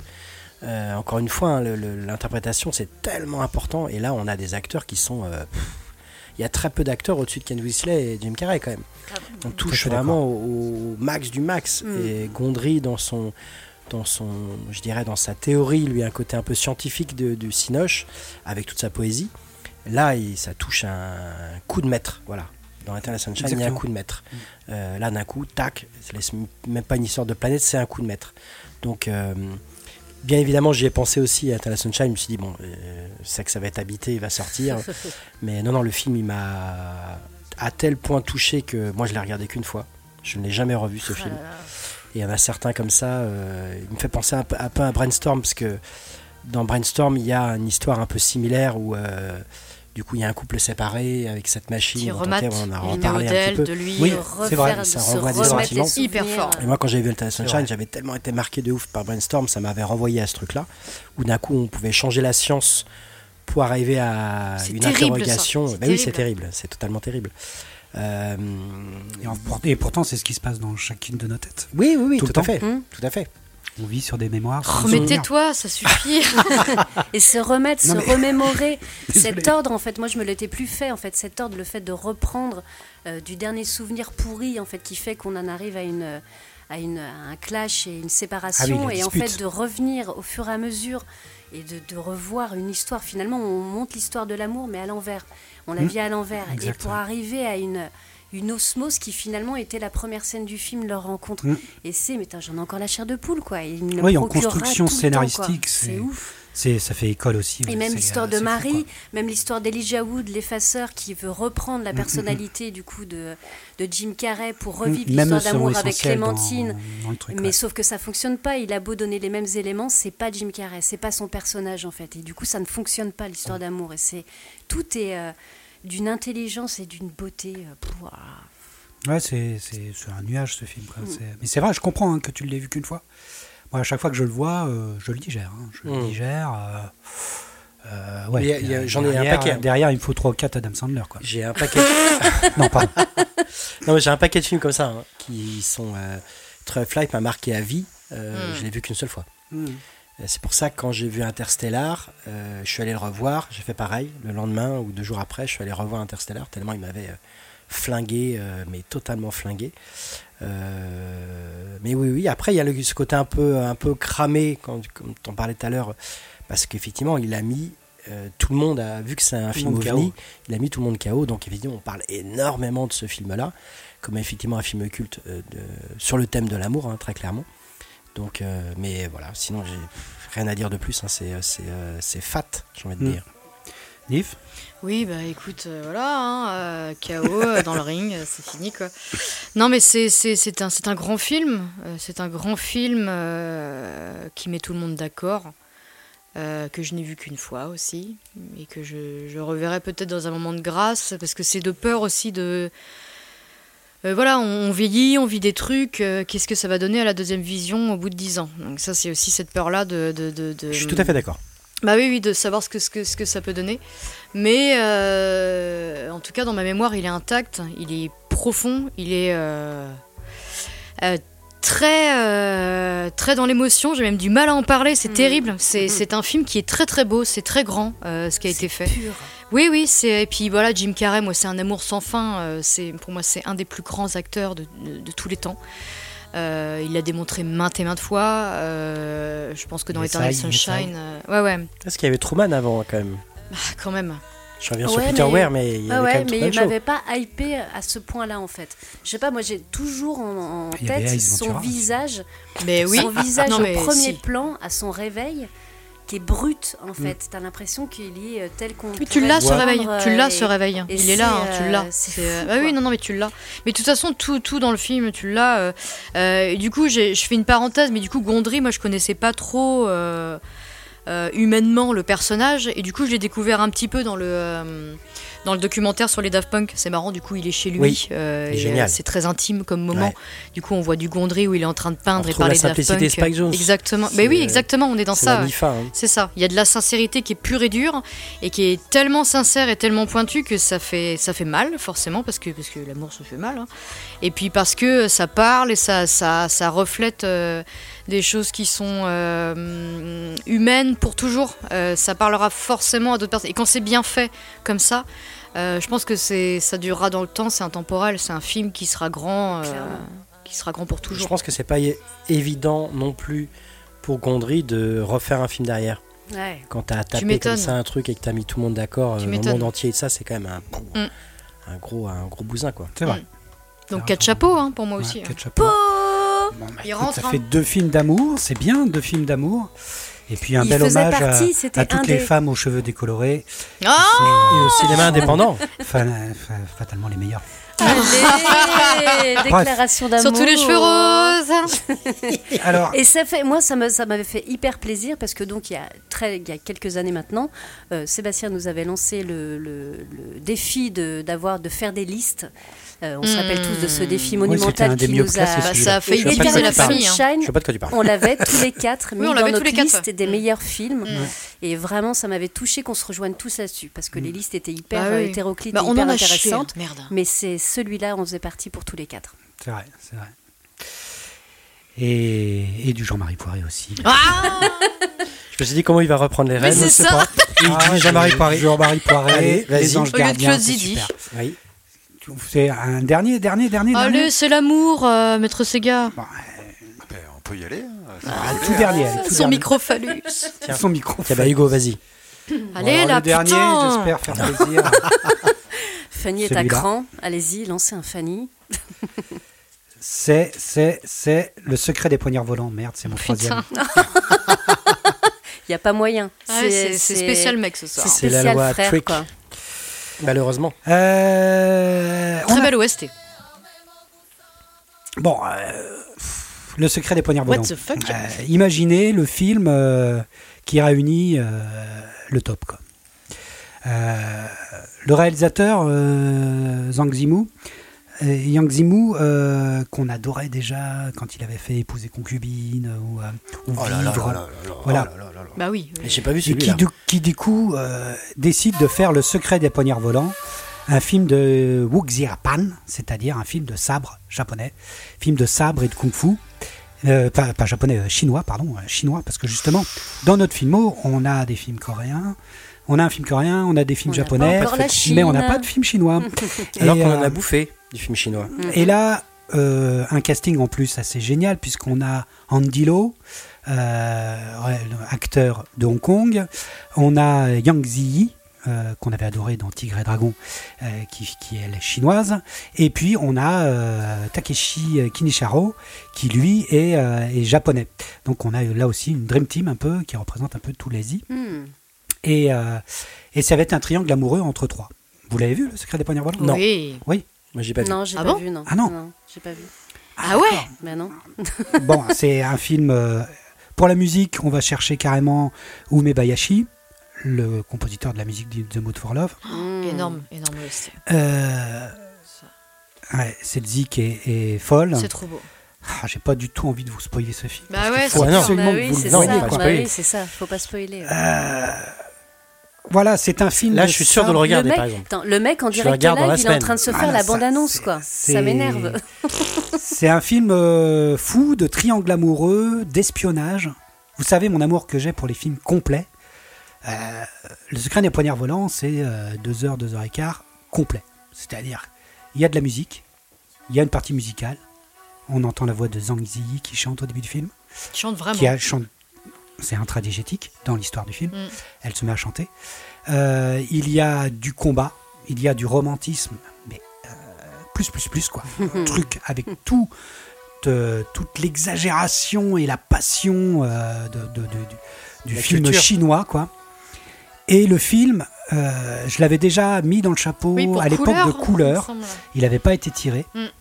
Pourquoi couleur? Parce que le film est composé en quatre saisons. Ça qui est fabuleux. La première, c'est le printemps. Mais pas un printemps vrai. C'est un printemps euh, complètement exagéré puisqu'on est dans un, bordel, un lieu de plaisir où à l'intérieur il y a Yangtze, euh, dont on sait que deux mecs de l'État, qui sont des sortes de capitaines, euh, veulent infiltrer, veulent truquer, veulent essayer de manipuler, parce qu'ils savent que c'est la fille du patron des- de la, du clan des poignards volants.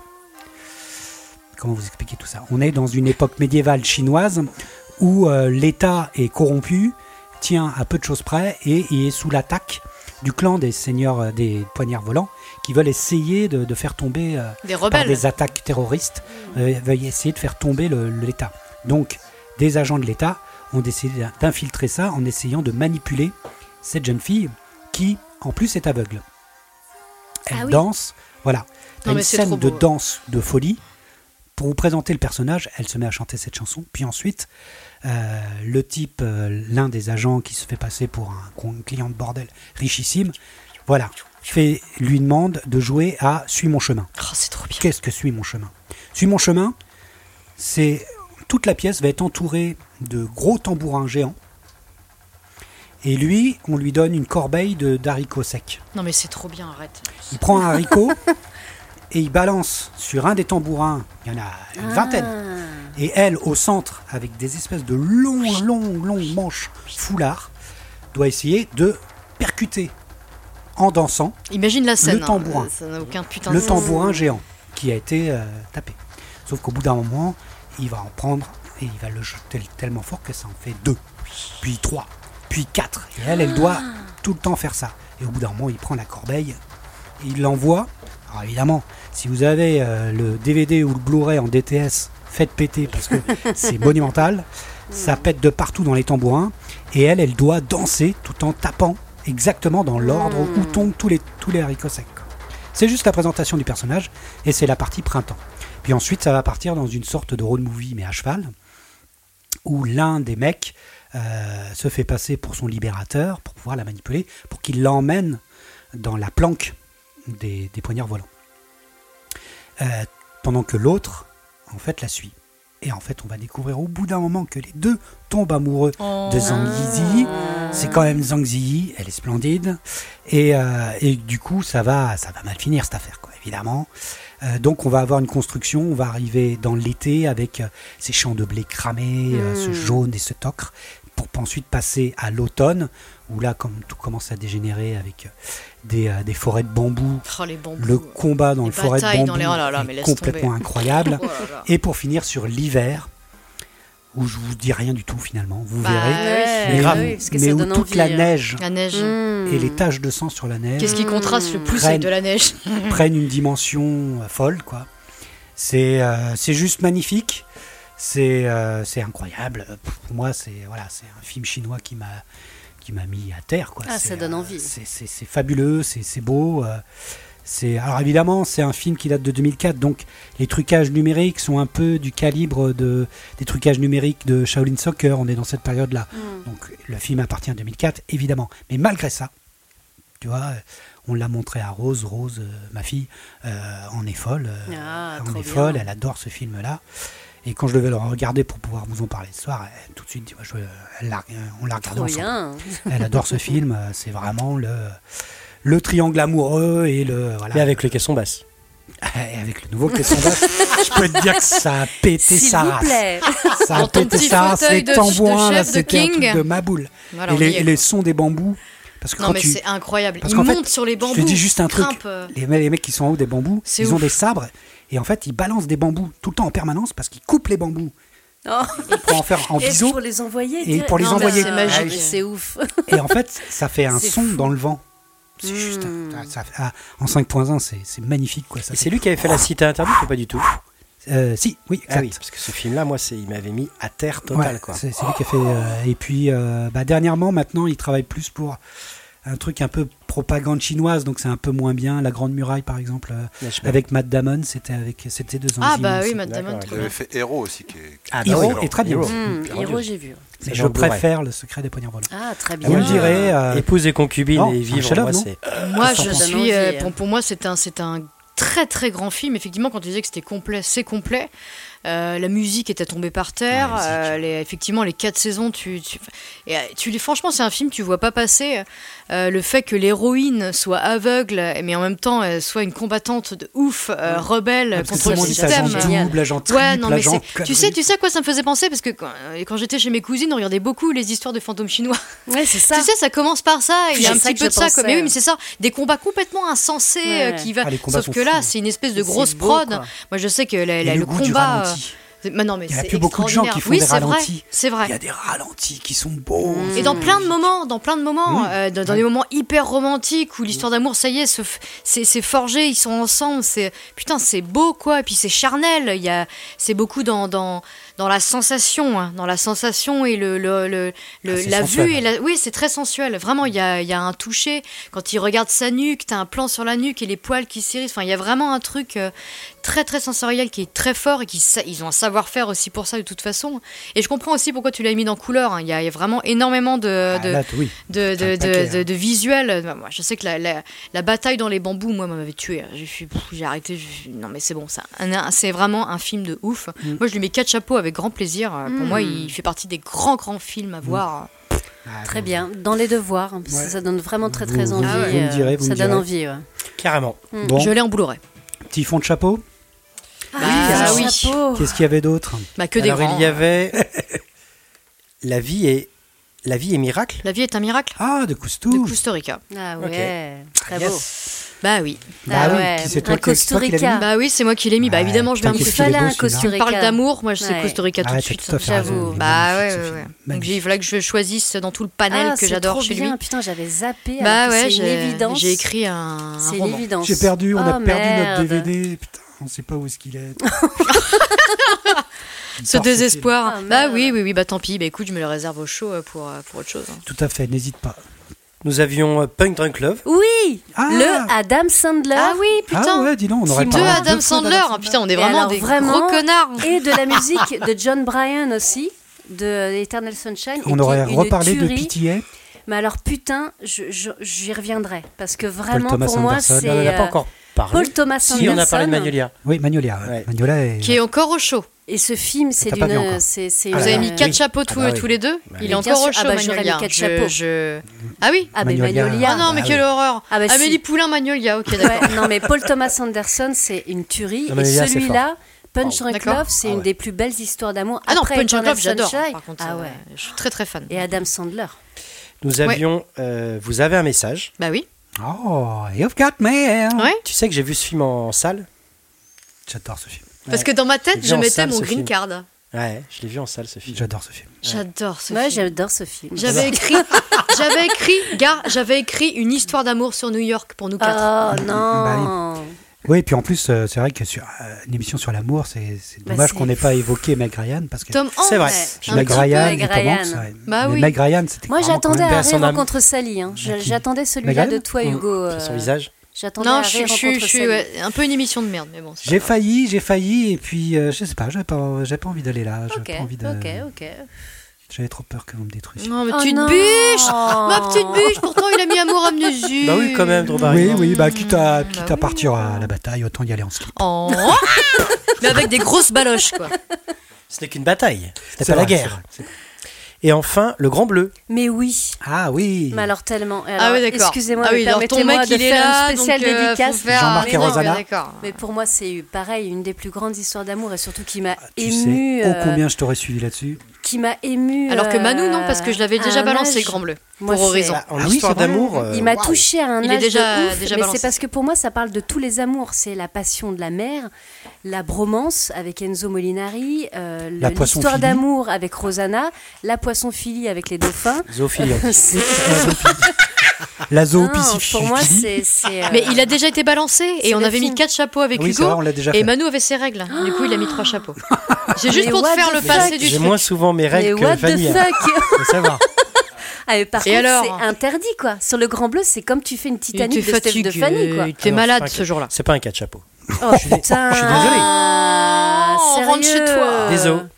Et j'avais, juste permets-moi de faire une fun fact. Et je donc, t'en prie. Celle que je te disais de, au départ, le premier acteur qui était choisi pour le Christophe Grand Bleu, Lambert. Christophe Lambert. Et en fait, à sa première essai de, T'imagines à son le film premier de ouf. essai de plongée, il a fait une otite de coulé. ouf. Et il a mal réagi et du coup il, Il a pas pu plat. faire le film et du coup ils ont choisi Jean-Marc Barr. C'est une otite comme ça bébés. C'est pour ça qu'il porte des lunettes maintenant. Et c'était lui.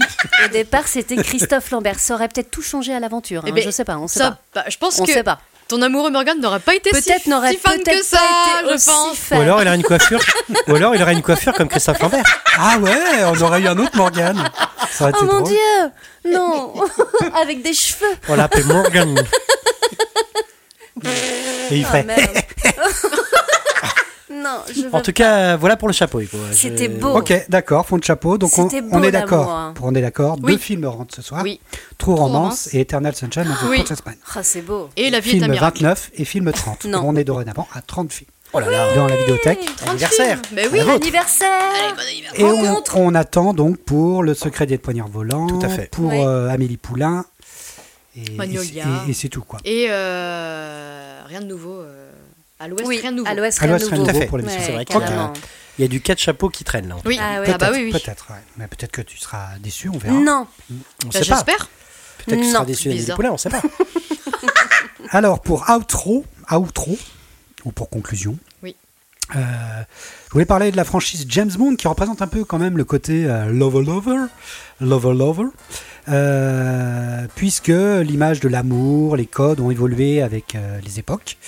Euh, Il y a moins de misogynie, plus de consentement, de femmes fortes, le thème du veuvage, de la paternité dans le dernier.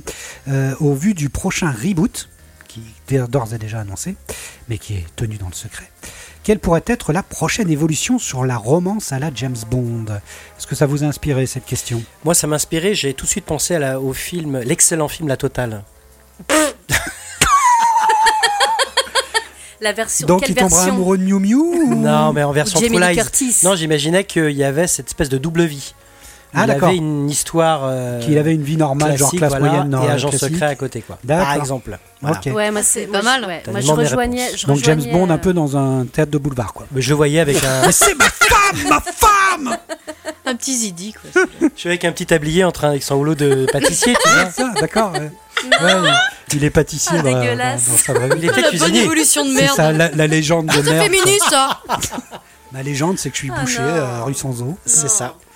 Et euh, Bah, Maud, du coup, un- moi, je rejoins un peu euh, le- la même idée, c'est-à-dire que du coup, la femme dépasse presque le James Bond et qu'il découvre par euh, X raisons scéna- scénario, Scénaristique. merci, et que du coup, la femme se retrouve elle aussi en double agent, etc. Et presque finalement au-delà du pouvoir et presque certainement c'est elle qui sauve James Bond à un moment donné quoi. Donc ça, vous êtes un peu sur le délire Monsieur et Madame Bond quoi. Un peu. Un dans- peu ouais. Mr and Madame Smith et tout Mm, ça là. mm, Ouais, ok, d'accord. Fanny, t'as été inspirée par un Alors, pas du tout. Oh Du non, coup, j'ai demandé. merde. euh, Putain, c'est de la merde vos réponses. Écoutez la mienne. Du coup, je non, pas du tout en plus parce que j'étais pas très très inspirée pour euh, pour cette question. Du coup, je me suis pas tournée. Pas Euh, très James Bond déjà. Déjà, je suis pas très James Bond, donc c'était un petit peu perdu. Donc je me suis tournée vers mon mari, Kiki. Je lui ai posé la question. Je, franchement, je lui ai dit, vraiment, j'ai pris exactement les mots que, que tu avais posés dans le conducteur, et il m'a dit, bah pourquoi pas euh, une scène de boule lesbienne. Euh, ça n'a jamais pensé. été fait encore euh, dans les James Bond, donc. Vu qu'apparemment la prochaine James Bond va être une femme, si j'ai bien compris, pourquoi pas une scène d'amour euh, lesbienne, voilà, dans un James Bond. Et du coup moi Elle quand j'y ai femme pensé, Et gay quoi. D'accord. Quand j'y ai pensé, moi j'ai pensé à Noumé Rapace. Oh, ouais, toi-même tu sais. T'as vu Exactement. Bien sûr. Non, vous savez pas. Ben, je, je, suis en train de regarder la série Tom euh, Lancy là. Tom Clancy, ouais. Tom Jack Clancy Ryan. dans la saison 2, il y a Noumé Rapace. Ah mais ouais, Pff, La sexy. Ouais. Ah, d'accord. Tellement. Bah, tu te souviens pas? Elle est dans la saison 2. J'étais complètement dingue, moi. Noumi Rapace, elle est dans la Ouais. saison 2 Putain, Ouais. je m'en souviens même pas. Oh la vache. Ah, d'accord. Ok, ok, En ok. tout cas, si elle nous écoute, on l'embrasse. Exactement. Ben voilà, bon, moi, euh, je suis open à tout. euh, Avec nos rapaces. Je Hein. trouve que James Bond, ça peut, ça peut être une femme, elle peut être euh, noire, euh, n'importe quoi, gay. euh, Unijambiste. Juive. euh, drag queen, drag queen, pourquoi pas drag queen, tu vois, un James Bond drag vogue. queen, euh, voilà, qui vogue et qui se bat en faisant du voguing, euh, tu vois, ça pourrait être Oh. vraiment quelque chose. Non, non, moi je suis open à tout, grave. euh, J'ai envie de changer, mais c'est vrai que la paternité, euh, elle a été légèrement évoquée, mais enfin, il le découvre seulement à la fin du film, Ouais. et, euh, et en fait, il meurt après. Donc, euh, du, Ah d'accord, ok. Tout le monde est- Ah ouais. Oh, Il y a une que question tout de paternité. Spoiler il meurt, non mais c'est pas grave. Ah, Alors là, comment t'as fait ta mode Merde. En vrai, c'est pas grave J'ai pas du tout réfléchi, je croyais que tout le monde l'avait vu, mais Oui, je Donc, pense. donc Oui, je euh, crois donc, que je l'ai prêté. Je vous l'avais prêté à qui Bah, C'est fait. Oui. D'accord. Et mais du coup, on l'a pas vu vraiment père père. Donc ça, ça Non. pourrait m'intéresser euh, Hmm.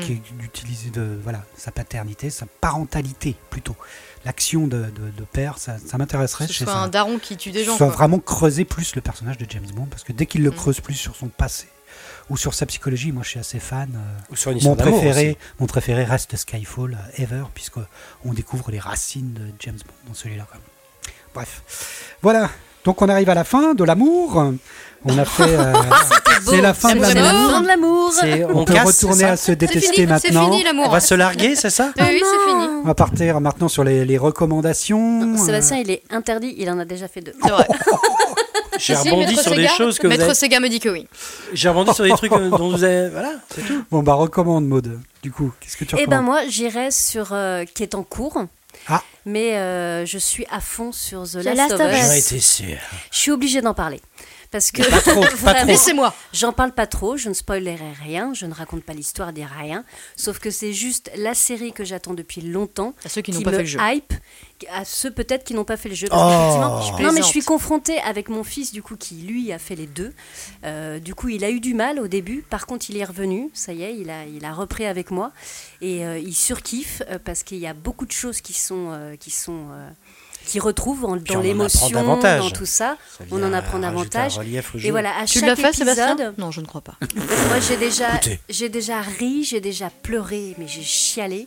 Euh, je, je- voilà, c'est la série que j'attendais depuis longtemps, qui enfin me hype. J'attends en plus chaque semaine. Je respecte le format série puisque chaque semaine j'attends l'épisode. La zik est magnifique aussi. La musique est juste une tuerie. Comme dans le jeu. Euh, c'est absolument génial. C'est la même musique que dans le jusqu'à jeu. pleurer. Ah bah Ils ont j'ai pris pleuré. le- le même Ah Sur les j'ai PD, t'as pleuré. J'ai déjà Non, pleuré mais, euh, trois fois. merde. T'as pas le droit de compositeur. spoiler. Bah oui. J'ai déjà pleuré, je crois, à une bonne moitié d'épisodes. À tout, enfin, sur les six épisodes qui sont sortis, je pense qu'il y en a au moins trois où ouais, j'ai bien chialé. Donc Ah c'est ouais. hyper bien. C'est hyper bien fait ce lien entre puis l'acteur à Pedro moi, Pascal. euh, non, moi la petite m'agace pas du tout. J'adore le lien Ellie. Non, mais à la base, dans, euh, dans, dans le jeu vidéo, c'était Ellen Page hein, qui, était, qui était clairement pris. euh, donc ça fait. C'est pour ça que, Page. que- que- euh, bah, quand t'as fait le jeu, c'est hyper bizarre hein, de, de se retrouver devant une série. C'est vraiment très très bizarre. La preuve, on est deux à avoir fait le jeu et euh, on s'est retrouvés Ils devant sont la à la série. prod, et, pourtant, hein. on a fait Les réals du jeu, ils sont à la prod. on a fait deux épisodes, trois pour mon mari et on n'a pas pu. Fini. C'est pas possible. Ah d'accord.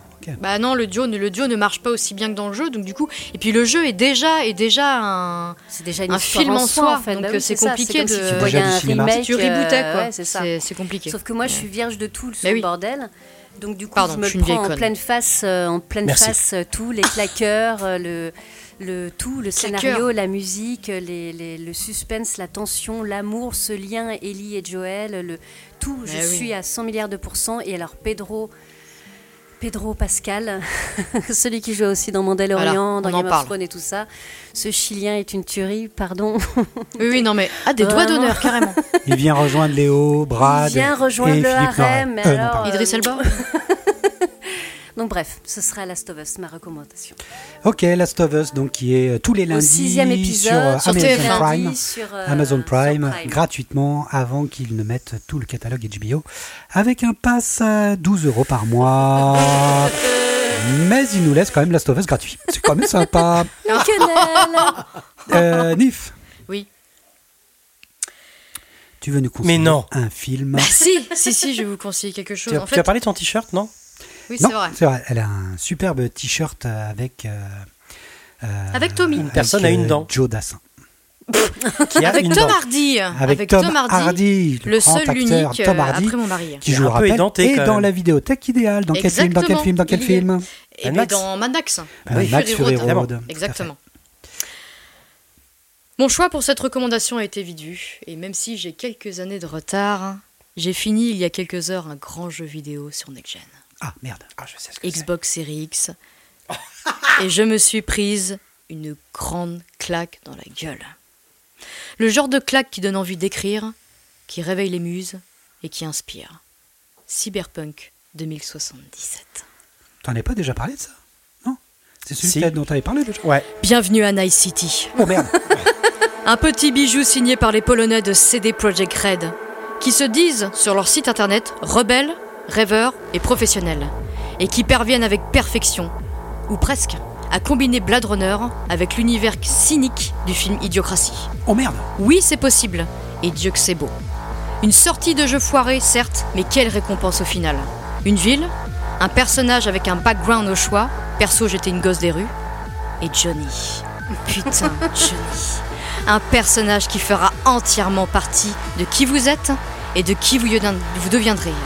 Qui a dit que Kenny Reeves ne pouvait pas être badass sa mère? Car oui, c'est pas qui s'y colle pour interpréter peut-être un de ses plus grands rôles. Quel personnage incroyable Ancien punk rocker, anarchiste, combattant le système à coups de crasher, souhaitant sauver la musique et la beauté, il saura vous balancer ses meilleurs punchlines enrobés de son cynisme et d'une évolution de personnage ultra crédible et touchante. Oserais-je dire qu'un tel scénario, qu'une telle mise en scène ne s'était jamais vue dans le jeu vidéo? Chaque cinématique est une invitation et une parenthèse cinématographique léchée chiadée. On sent que les mecs derrière ont rien laissé au hasard et que ce jeu a été produit dans l'envie de faire plaisir à ses joueurs. Et Dieu sait que ça fait du bien à la vieille conne que je suis devenue à gueuler derrière mon écran. Ils sont où les vrais jeux vidéo qu'on nous avait promis au final? Elle est où l'immersion? Elle est là, putain de merde Chez CD Projekt Nous avons affaire à une perle en matière d'innovation. Les graphismes, sont, plus vrais que nature. On a vraiment l'impression de parler aux PNJ, d'interagir avec eux, car ils ont une vraie réaction et une présence qui nourrit votre côté roleplay et donne envie de vivre à fond le jeu. Les décors ont une réelle ambiance et la ville de Night City donne le vertige. Se balader 5 minutes, c'est déjà une putain d'expérience. Beaucoup d'émotions, quelques larmes aussi, qui font remonter jusqu'à Bioshock pour ma part pour retrouver une telle émotion dans un jeu vidéo. CD Projekt prouve encore une fois que le jeu vidéo est un art et peut se vivre aussi fort qu'un bon film ou un bon album. Il interroge sur notre avenir à tous, sur nos priorités, nos choix en collectif et propose un futur plausible de l'être humain dans toute sa splendeur et son ignominie. Cela faisait très longtemps que je n'avais pas connu la période de deuil en finissant un jeu vidéo. Et sans Johnny, la vie est bien morne. Mais je continuerai à me battre pour la beauté. Samurai Forever. Oh, bravo Les jeux vidéo sont à consommer euh, avec modération, interdits en moins de 18 ans. Et badass, t'as pas, toujours pas vu John Wick? C'est nul comme fin. Mais non, mais t'as toujours pas vu John Wick J'ai essayé, et puis c'était un petit peu John compliqué. Wick. Le premier est incroyable, Keanu Reeves, il est incroyable en Mais badass. il est incroyable, Kenny Reeves. Bah, justement, maintenant Il que est t'as fait incroyable. Cyberpunk, faut que tu goûtes à John Wick. Mon Peut-être. fils, encore Peut-être une que fois, c'est est le moment. Tu vas repartir fan. avec deux Pour lui, Blu-ray. C'est le meilleur acteur de toute la, toute la life, quoi. Le meilleur personnage À au cause de monde. Cyberpunk? Non, Bah, de pas une entre break. autres, entre autres. C'est vrai? Non, bah ouais, ouais, c'est, euh, il Le est point complètement break. dingue. Moi, il de me ce hante. quoi. Il me hante de ouf. C'est Bah, c'est un jeu qui John me hante. Wick. C'est fou. Ce Bah, film m'a peut-être. rendu dingue. Comme ça, ce Jamais sera- ce sera la Reeves bonne m'avait rendu dingue, mais dans transition, ce euh, film-là, Dans le dernier Bob l'éponge, il y a Keanu Reeves c'est vrai en plus. c'est vrai qu'il aurait pu interpréter. Bob l'éponge. merde. Le dernier long métrage de Bob l'éponge, qui est sur Netflix, euh, il y a Si ça, c'est pas badass. C'est badass. C'est le conseil spirituel de, de Bob l'éponge C'est au ta cours du reco film. C'est un record. C'est presque Marocco, mais c'est pas Marocco. À toi, Manu. Qu'est-ce que tu as Euh, un- une, un- une docu-série. Euh, tu avais parlé de euh, Don't Fuck With Cats. Oh putain, horrible. Mm. Voilà. Ah, c'est On me horrible. de Horrible. ce truc-là. Eh bien, réalisé par Mark Lewis, eh bien, il y a un nouveau documentaire ce truc. sur la plateforme Netflix qui s'appelle Vatican Girl, Ah ouais? qui est absolument énorme, Ah qui oui. retrace un petit peu l'histoire d'Emmanuel Orlando, une, une jeune fille de 15 ans qui, euh, qui a disparu, euh, au Vatican. Donc la Ah seule oui. personne d'ailleurs qui a disparu au Vatican. Mm. Et ça retrace tout ça en 6 épisodes, je vous en dis pas plus. Bah, c'est montage puzzle, Ah, c'est complètement dingue. Ah et à chaque fois, la réal de ce gars, C'est arrivé quand? Euh, je sais pas, il y a ce- il y a Hier, pas, il y a pas Hier. voilà. Non. Hier Non. Il y a pas longtemps quoi. Il y a et pas c'est ouf, c'est complètement ouf. D'accord. Et euh, pour être allé au Vatican en plus, euh, ça nous met dans un truc vraiment chelou de ouf. Et euh, non, c'est extrêmement bien monté. ça- Ah. On en apprend Voilà, plus sur son catholicisme en plus. Ah bah là, franchement, Certainement. c'est chaud, chaud, chaud. Et c'est ça qui est fort dans le travail de Mark Lewis, c'est que il sait reprendre l'histoire. Donc ça joue pareil sur des flashbacks, des trucs. Il t'emmène dans quelque chose, comment ils ont pu le vivre aussi à cette époque-là. Il t'emmène dans une histoire, il- ça revient à un autre truc. Et en fait, la fin, tu l'imagines même pas, mais elle est folle. Et dans, dans Ok. Don't Fuck with Cats, c'est exactement la même chose. C'est-à-dire qu'à la fin, tu fais, mais c'est pas possible, c'est pas vrai. Mm. C'est la- l'histoire de fiction et de réalité. Hmm. Et dans celui-là, c'est pareil. Ça t'emmène dans le truc et tu fais, mais c'est pas possible. Quand la réalité dépasse pas la possible. La fiction. réalité dépasse la fiction. C'est hein, complètement ça. ouf. Toi, et puis c'est très bien fait. Ouais, ça Je suis disaient les frères de- Bogdanov aussi, ils avaient sacrément raison. Non, mais je suis pas un ouf de Netflix, mais dans les docus, ils sont quand même Ouais, très, très, hyper Ouais, fort. ouais. très fort. Bah oui. Total. Voilà. C'est vrai. Ok, d'accord. Euh, moi, très rapidement. Sur Apple TV, non? Non, c'est pas sur Apple TV. euh, Bon, full disclosure, je vous dis tout. Je suis un trekkies. Oh non, tu vas pas recommencer. Et Ah oui, c'est vrai et qu'il y a et une nouvelle série qui, c'est ça Voilà, oh voilà. non. Donc, euh, pourquoi euh, Je vous explique d'abord. euh, je suis devenu trekkie sur le tard, très très tardivement, suite à un épisode d'À la Maison Blanche qui m'avait complètement désarçonné en fait. Euh, euh, deux, euh, de la Maison Blanche, donc série qui se passe dans les Mm. couloirs de la Maison Blanche de West Wing Que et t'as qui bouffé, euh, que t'as kiffé. Hmm. ouais, que Qui est absolument génial. très très régulièrement et qui pour moi est une des meilleures séries euh, ever. Et à l'intérieur, en fait, euh, au bout d'un moment, deux conseillers qui essayent de, de faire passer une loi, mais qui sont de deux côtés différents, démocrates et républicains, essayent de trouver un terrain d'entente pendant tout un épisode. Et, euh, et l'une n'arrive pas à convaincre l'autre. Et en fait, c'est en remarquant vers la fin de l'épisode que l'autre a un petit, euh, un petit signe distinctif qui le Ah oui. fait passer pour un trickies. Elle comprend que c'est un trekkies et là elle trouve la voie à la fin de l'épisode pour essayer de lui faire comprendre qu'il faut voter tous ensemble la loi en passant par euh, le, le Star Trek. Quoi. Mais c'est à ce moment-là où je me dis mais c'est quoi ce délire avec Star Trek? Et vous savez donc je me suis fait un marathon qui a duré 3-4 ans où j'ai refait tout. T'as fait Star Trek. 100%. Et voilà. Et, et j'en suis euh, complètement fan. Et tout ça pour vous dire qu'en fait côté. que quand on est trekkies, en fait, on comprend pas trop. Quand on regarde l'actualité aujourd'hui, on comprend rien quand on devient trekkies. C'est-à-dire, par exemple, la guerre en Ukraine, on comprend rien, quoi. C'est-à-dire que si c'était géré euh, quatre siècles plus tard façon Star Trek, eh ben, ça serait réglé très vite, quoi. C'est-à-dire qu'on passe oui, c'est à une table de négociation. Mm. On- tu vois, si c'était un combat entre les humains et les Klingons Mm. ou les Vulcains et, et les Romuliens, eh ben d'abord on tape sur une table, on dit on donne de chaque côté des compromis, on discute, on essaie de Mm. comprendre l'autre. Alors que là, on n'est pas du tout dans le même délire et on voit une course aux armements qui a encore pris un- une tournure incroyable aujourd'hui Mm. vers le nucléaire, qui est hyper inquiétante, alors qu'on se mettrait autour d'une table et on discuterait en, en acceptant que l'un et l'autre ont raison sur certains points, et en acceptant et en donnant des choses. Bref, on peut faire la même chose sur le réchauffement climatique, on peut faire la même chose sur, euh, sur la pollution, sur tellement de choses en fait. C'est vrai que Jen Roddenberry, qui a créé Star Trek, avait imaginé ce que ce serait l'ONU, la Nations Unies, à le stade de planète unie, beaucoup plus tard, 4 ou 5 siècles plus tard. Ça tourne que autour de Et ça. en fait, et en- oui, c'est ça. On, ouais. résout que des conflits Mm. comme ça, des planètes qui sont menacées par, euh, par des menaces climatiques, des Pourtant, menaces. c'est une franchise terrienne. Tout à fait, c'est une franchise terrienne pourtant. De ce qu'on Et c'est incroyable. Et je sais que en tant que trekkies, je pense, alors je sais pas si c'est partagé par tous, on comprend pas trop. euh, Une fois que tu es vraiment dedans, que tu vraiment, euh, que tu comprends vraiment tous les, les, les, les, les- aboutissants de, de, de, de- Bah, c'est ça l'avenir, quoi. Tu Enfin, con- voilà, c'est ça, complètement con, en C'est quand qu'on va arriver là-bas. con, quoi. Je suis pas convaincu. Enfin, il me reste que 30 ans à vivre. Je vais pas me. je- En fait, ce qui change ça t'a pris beaucoup, combien de temps En vrai, moi, change- il m'empoisonne un peu. Hein. Ouais, ce qui change beaucoup en fait quand on ce qui va changer vraiment le cours de l'histoire dans Star Trek c'est la découverte du synthétiseur c'est à dire qu'une fois qu'on a créer le synthétiseur, on peut synthétiser tout ce qu'on veut chez soi. Donc du coup, ça règle tous les problèmes de classe, ça Mmh. détruit le capitalisme. Tout le monde a ce qu'il faut. Tout le monde a ce qu'il faut en Non, fait. trop T'as faim, t'as bois, tu veux boire, tu veux. Bah, il y a GPT qui est là, Voilà. déjà. Alors, je- ouais, bon, c'est Ah un autre délire. non, c'est un autre débat. Mais enfin, en tout cas, ça règle déjà tous les problèmes de politique. Ensuite, on parle, euh, voilà, on parle concrètement de ce que chacun veut. Bref. Et dans les dernières saisons, les dernières séries qui sont créées encore aujourd'hui, puisque Star Trek est vivant, It's Alive. It's Alive, Euh, de ouf. Il y a Star Trek. Discovery Évidemment. qui est, euh, qui est pourtant pas très apprécié des Trekkies, mais qui pour moi est de loin la meilleure actuellement, c'est Star Trek Discovery, puisque eux, tout est basé sur la communication. C'est-à-dire que tous les nœuds, tous les problèmes, toutes les choses qu'on croit qui sont insurmontables, euh, en fait, tout peut être réglé en, en communiquant, en parlant Mm. concrètement, juste en Mm. parlant, en disant vraiment le fond de sa pensée. Et souvent, il suffit de ça. Et Star Trek Discovery, en fait, c'est ça. Du coup, il y a beaucoup d'émotions. Du coup, à chaque épisode, beaucoup de gens pleurent. Beaucoup de gens se bah, disent franchement ce qu'ils ont. Donc, du coup, on est rendu. C'est peut-être que ça qui plaît moins à certains Trekkies. C'est qu'il y a beaucoup. C'est émotionnellement fort. On pleure franchement. Dès qu'on a un problème, on le dit. Et du coup, dès qu'il y a des, des problèmes de négociation, on le dit aussi. Donc, ça, c'est Discovery. Il y a Star Trek Picard sur Prime qui lui est plus sur euh, le délire avec Patrick Stewart qui faisait le commandant Picard dans Next Generation, Mm. celui qui fait euh, Professeur Xavier dans X-Men Mm. mais qui pour moi, il y a certains épisodes qui sont exceptionnels, mais, euh, mais je le trouve moins bien que Discovery. Et il y a le tout dernier, là, euh, Strange New World.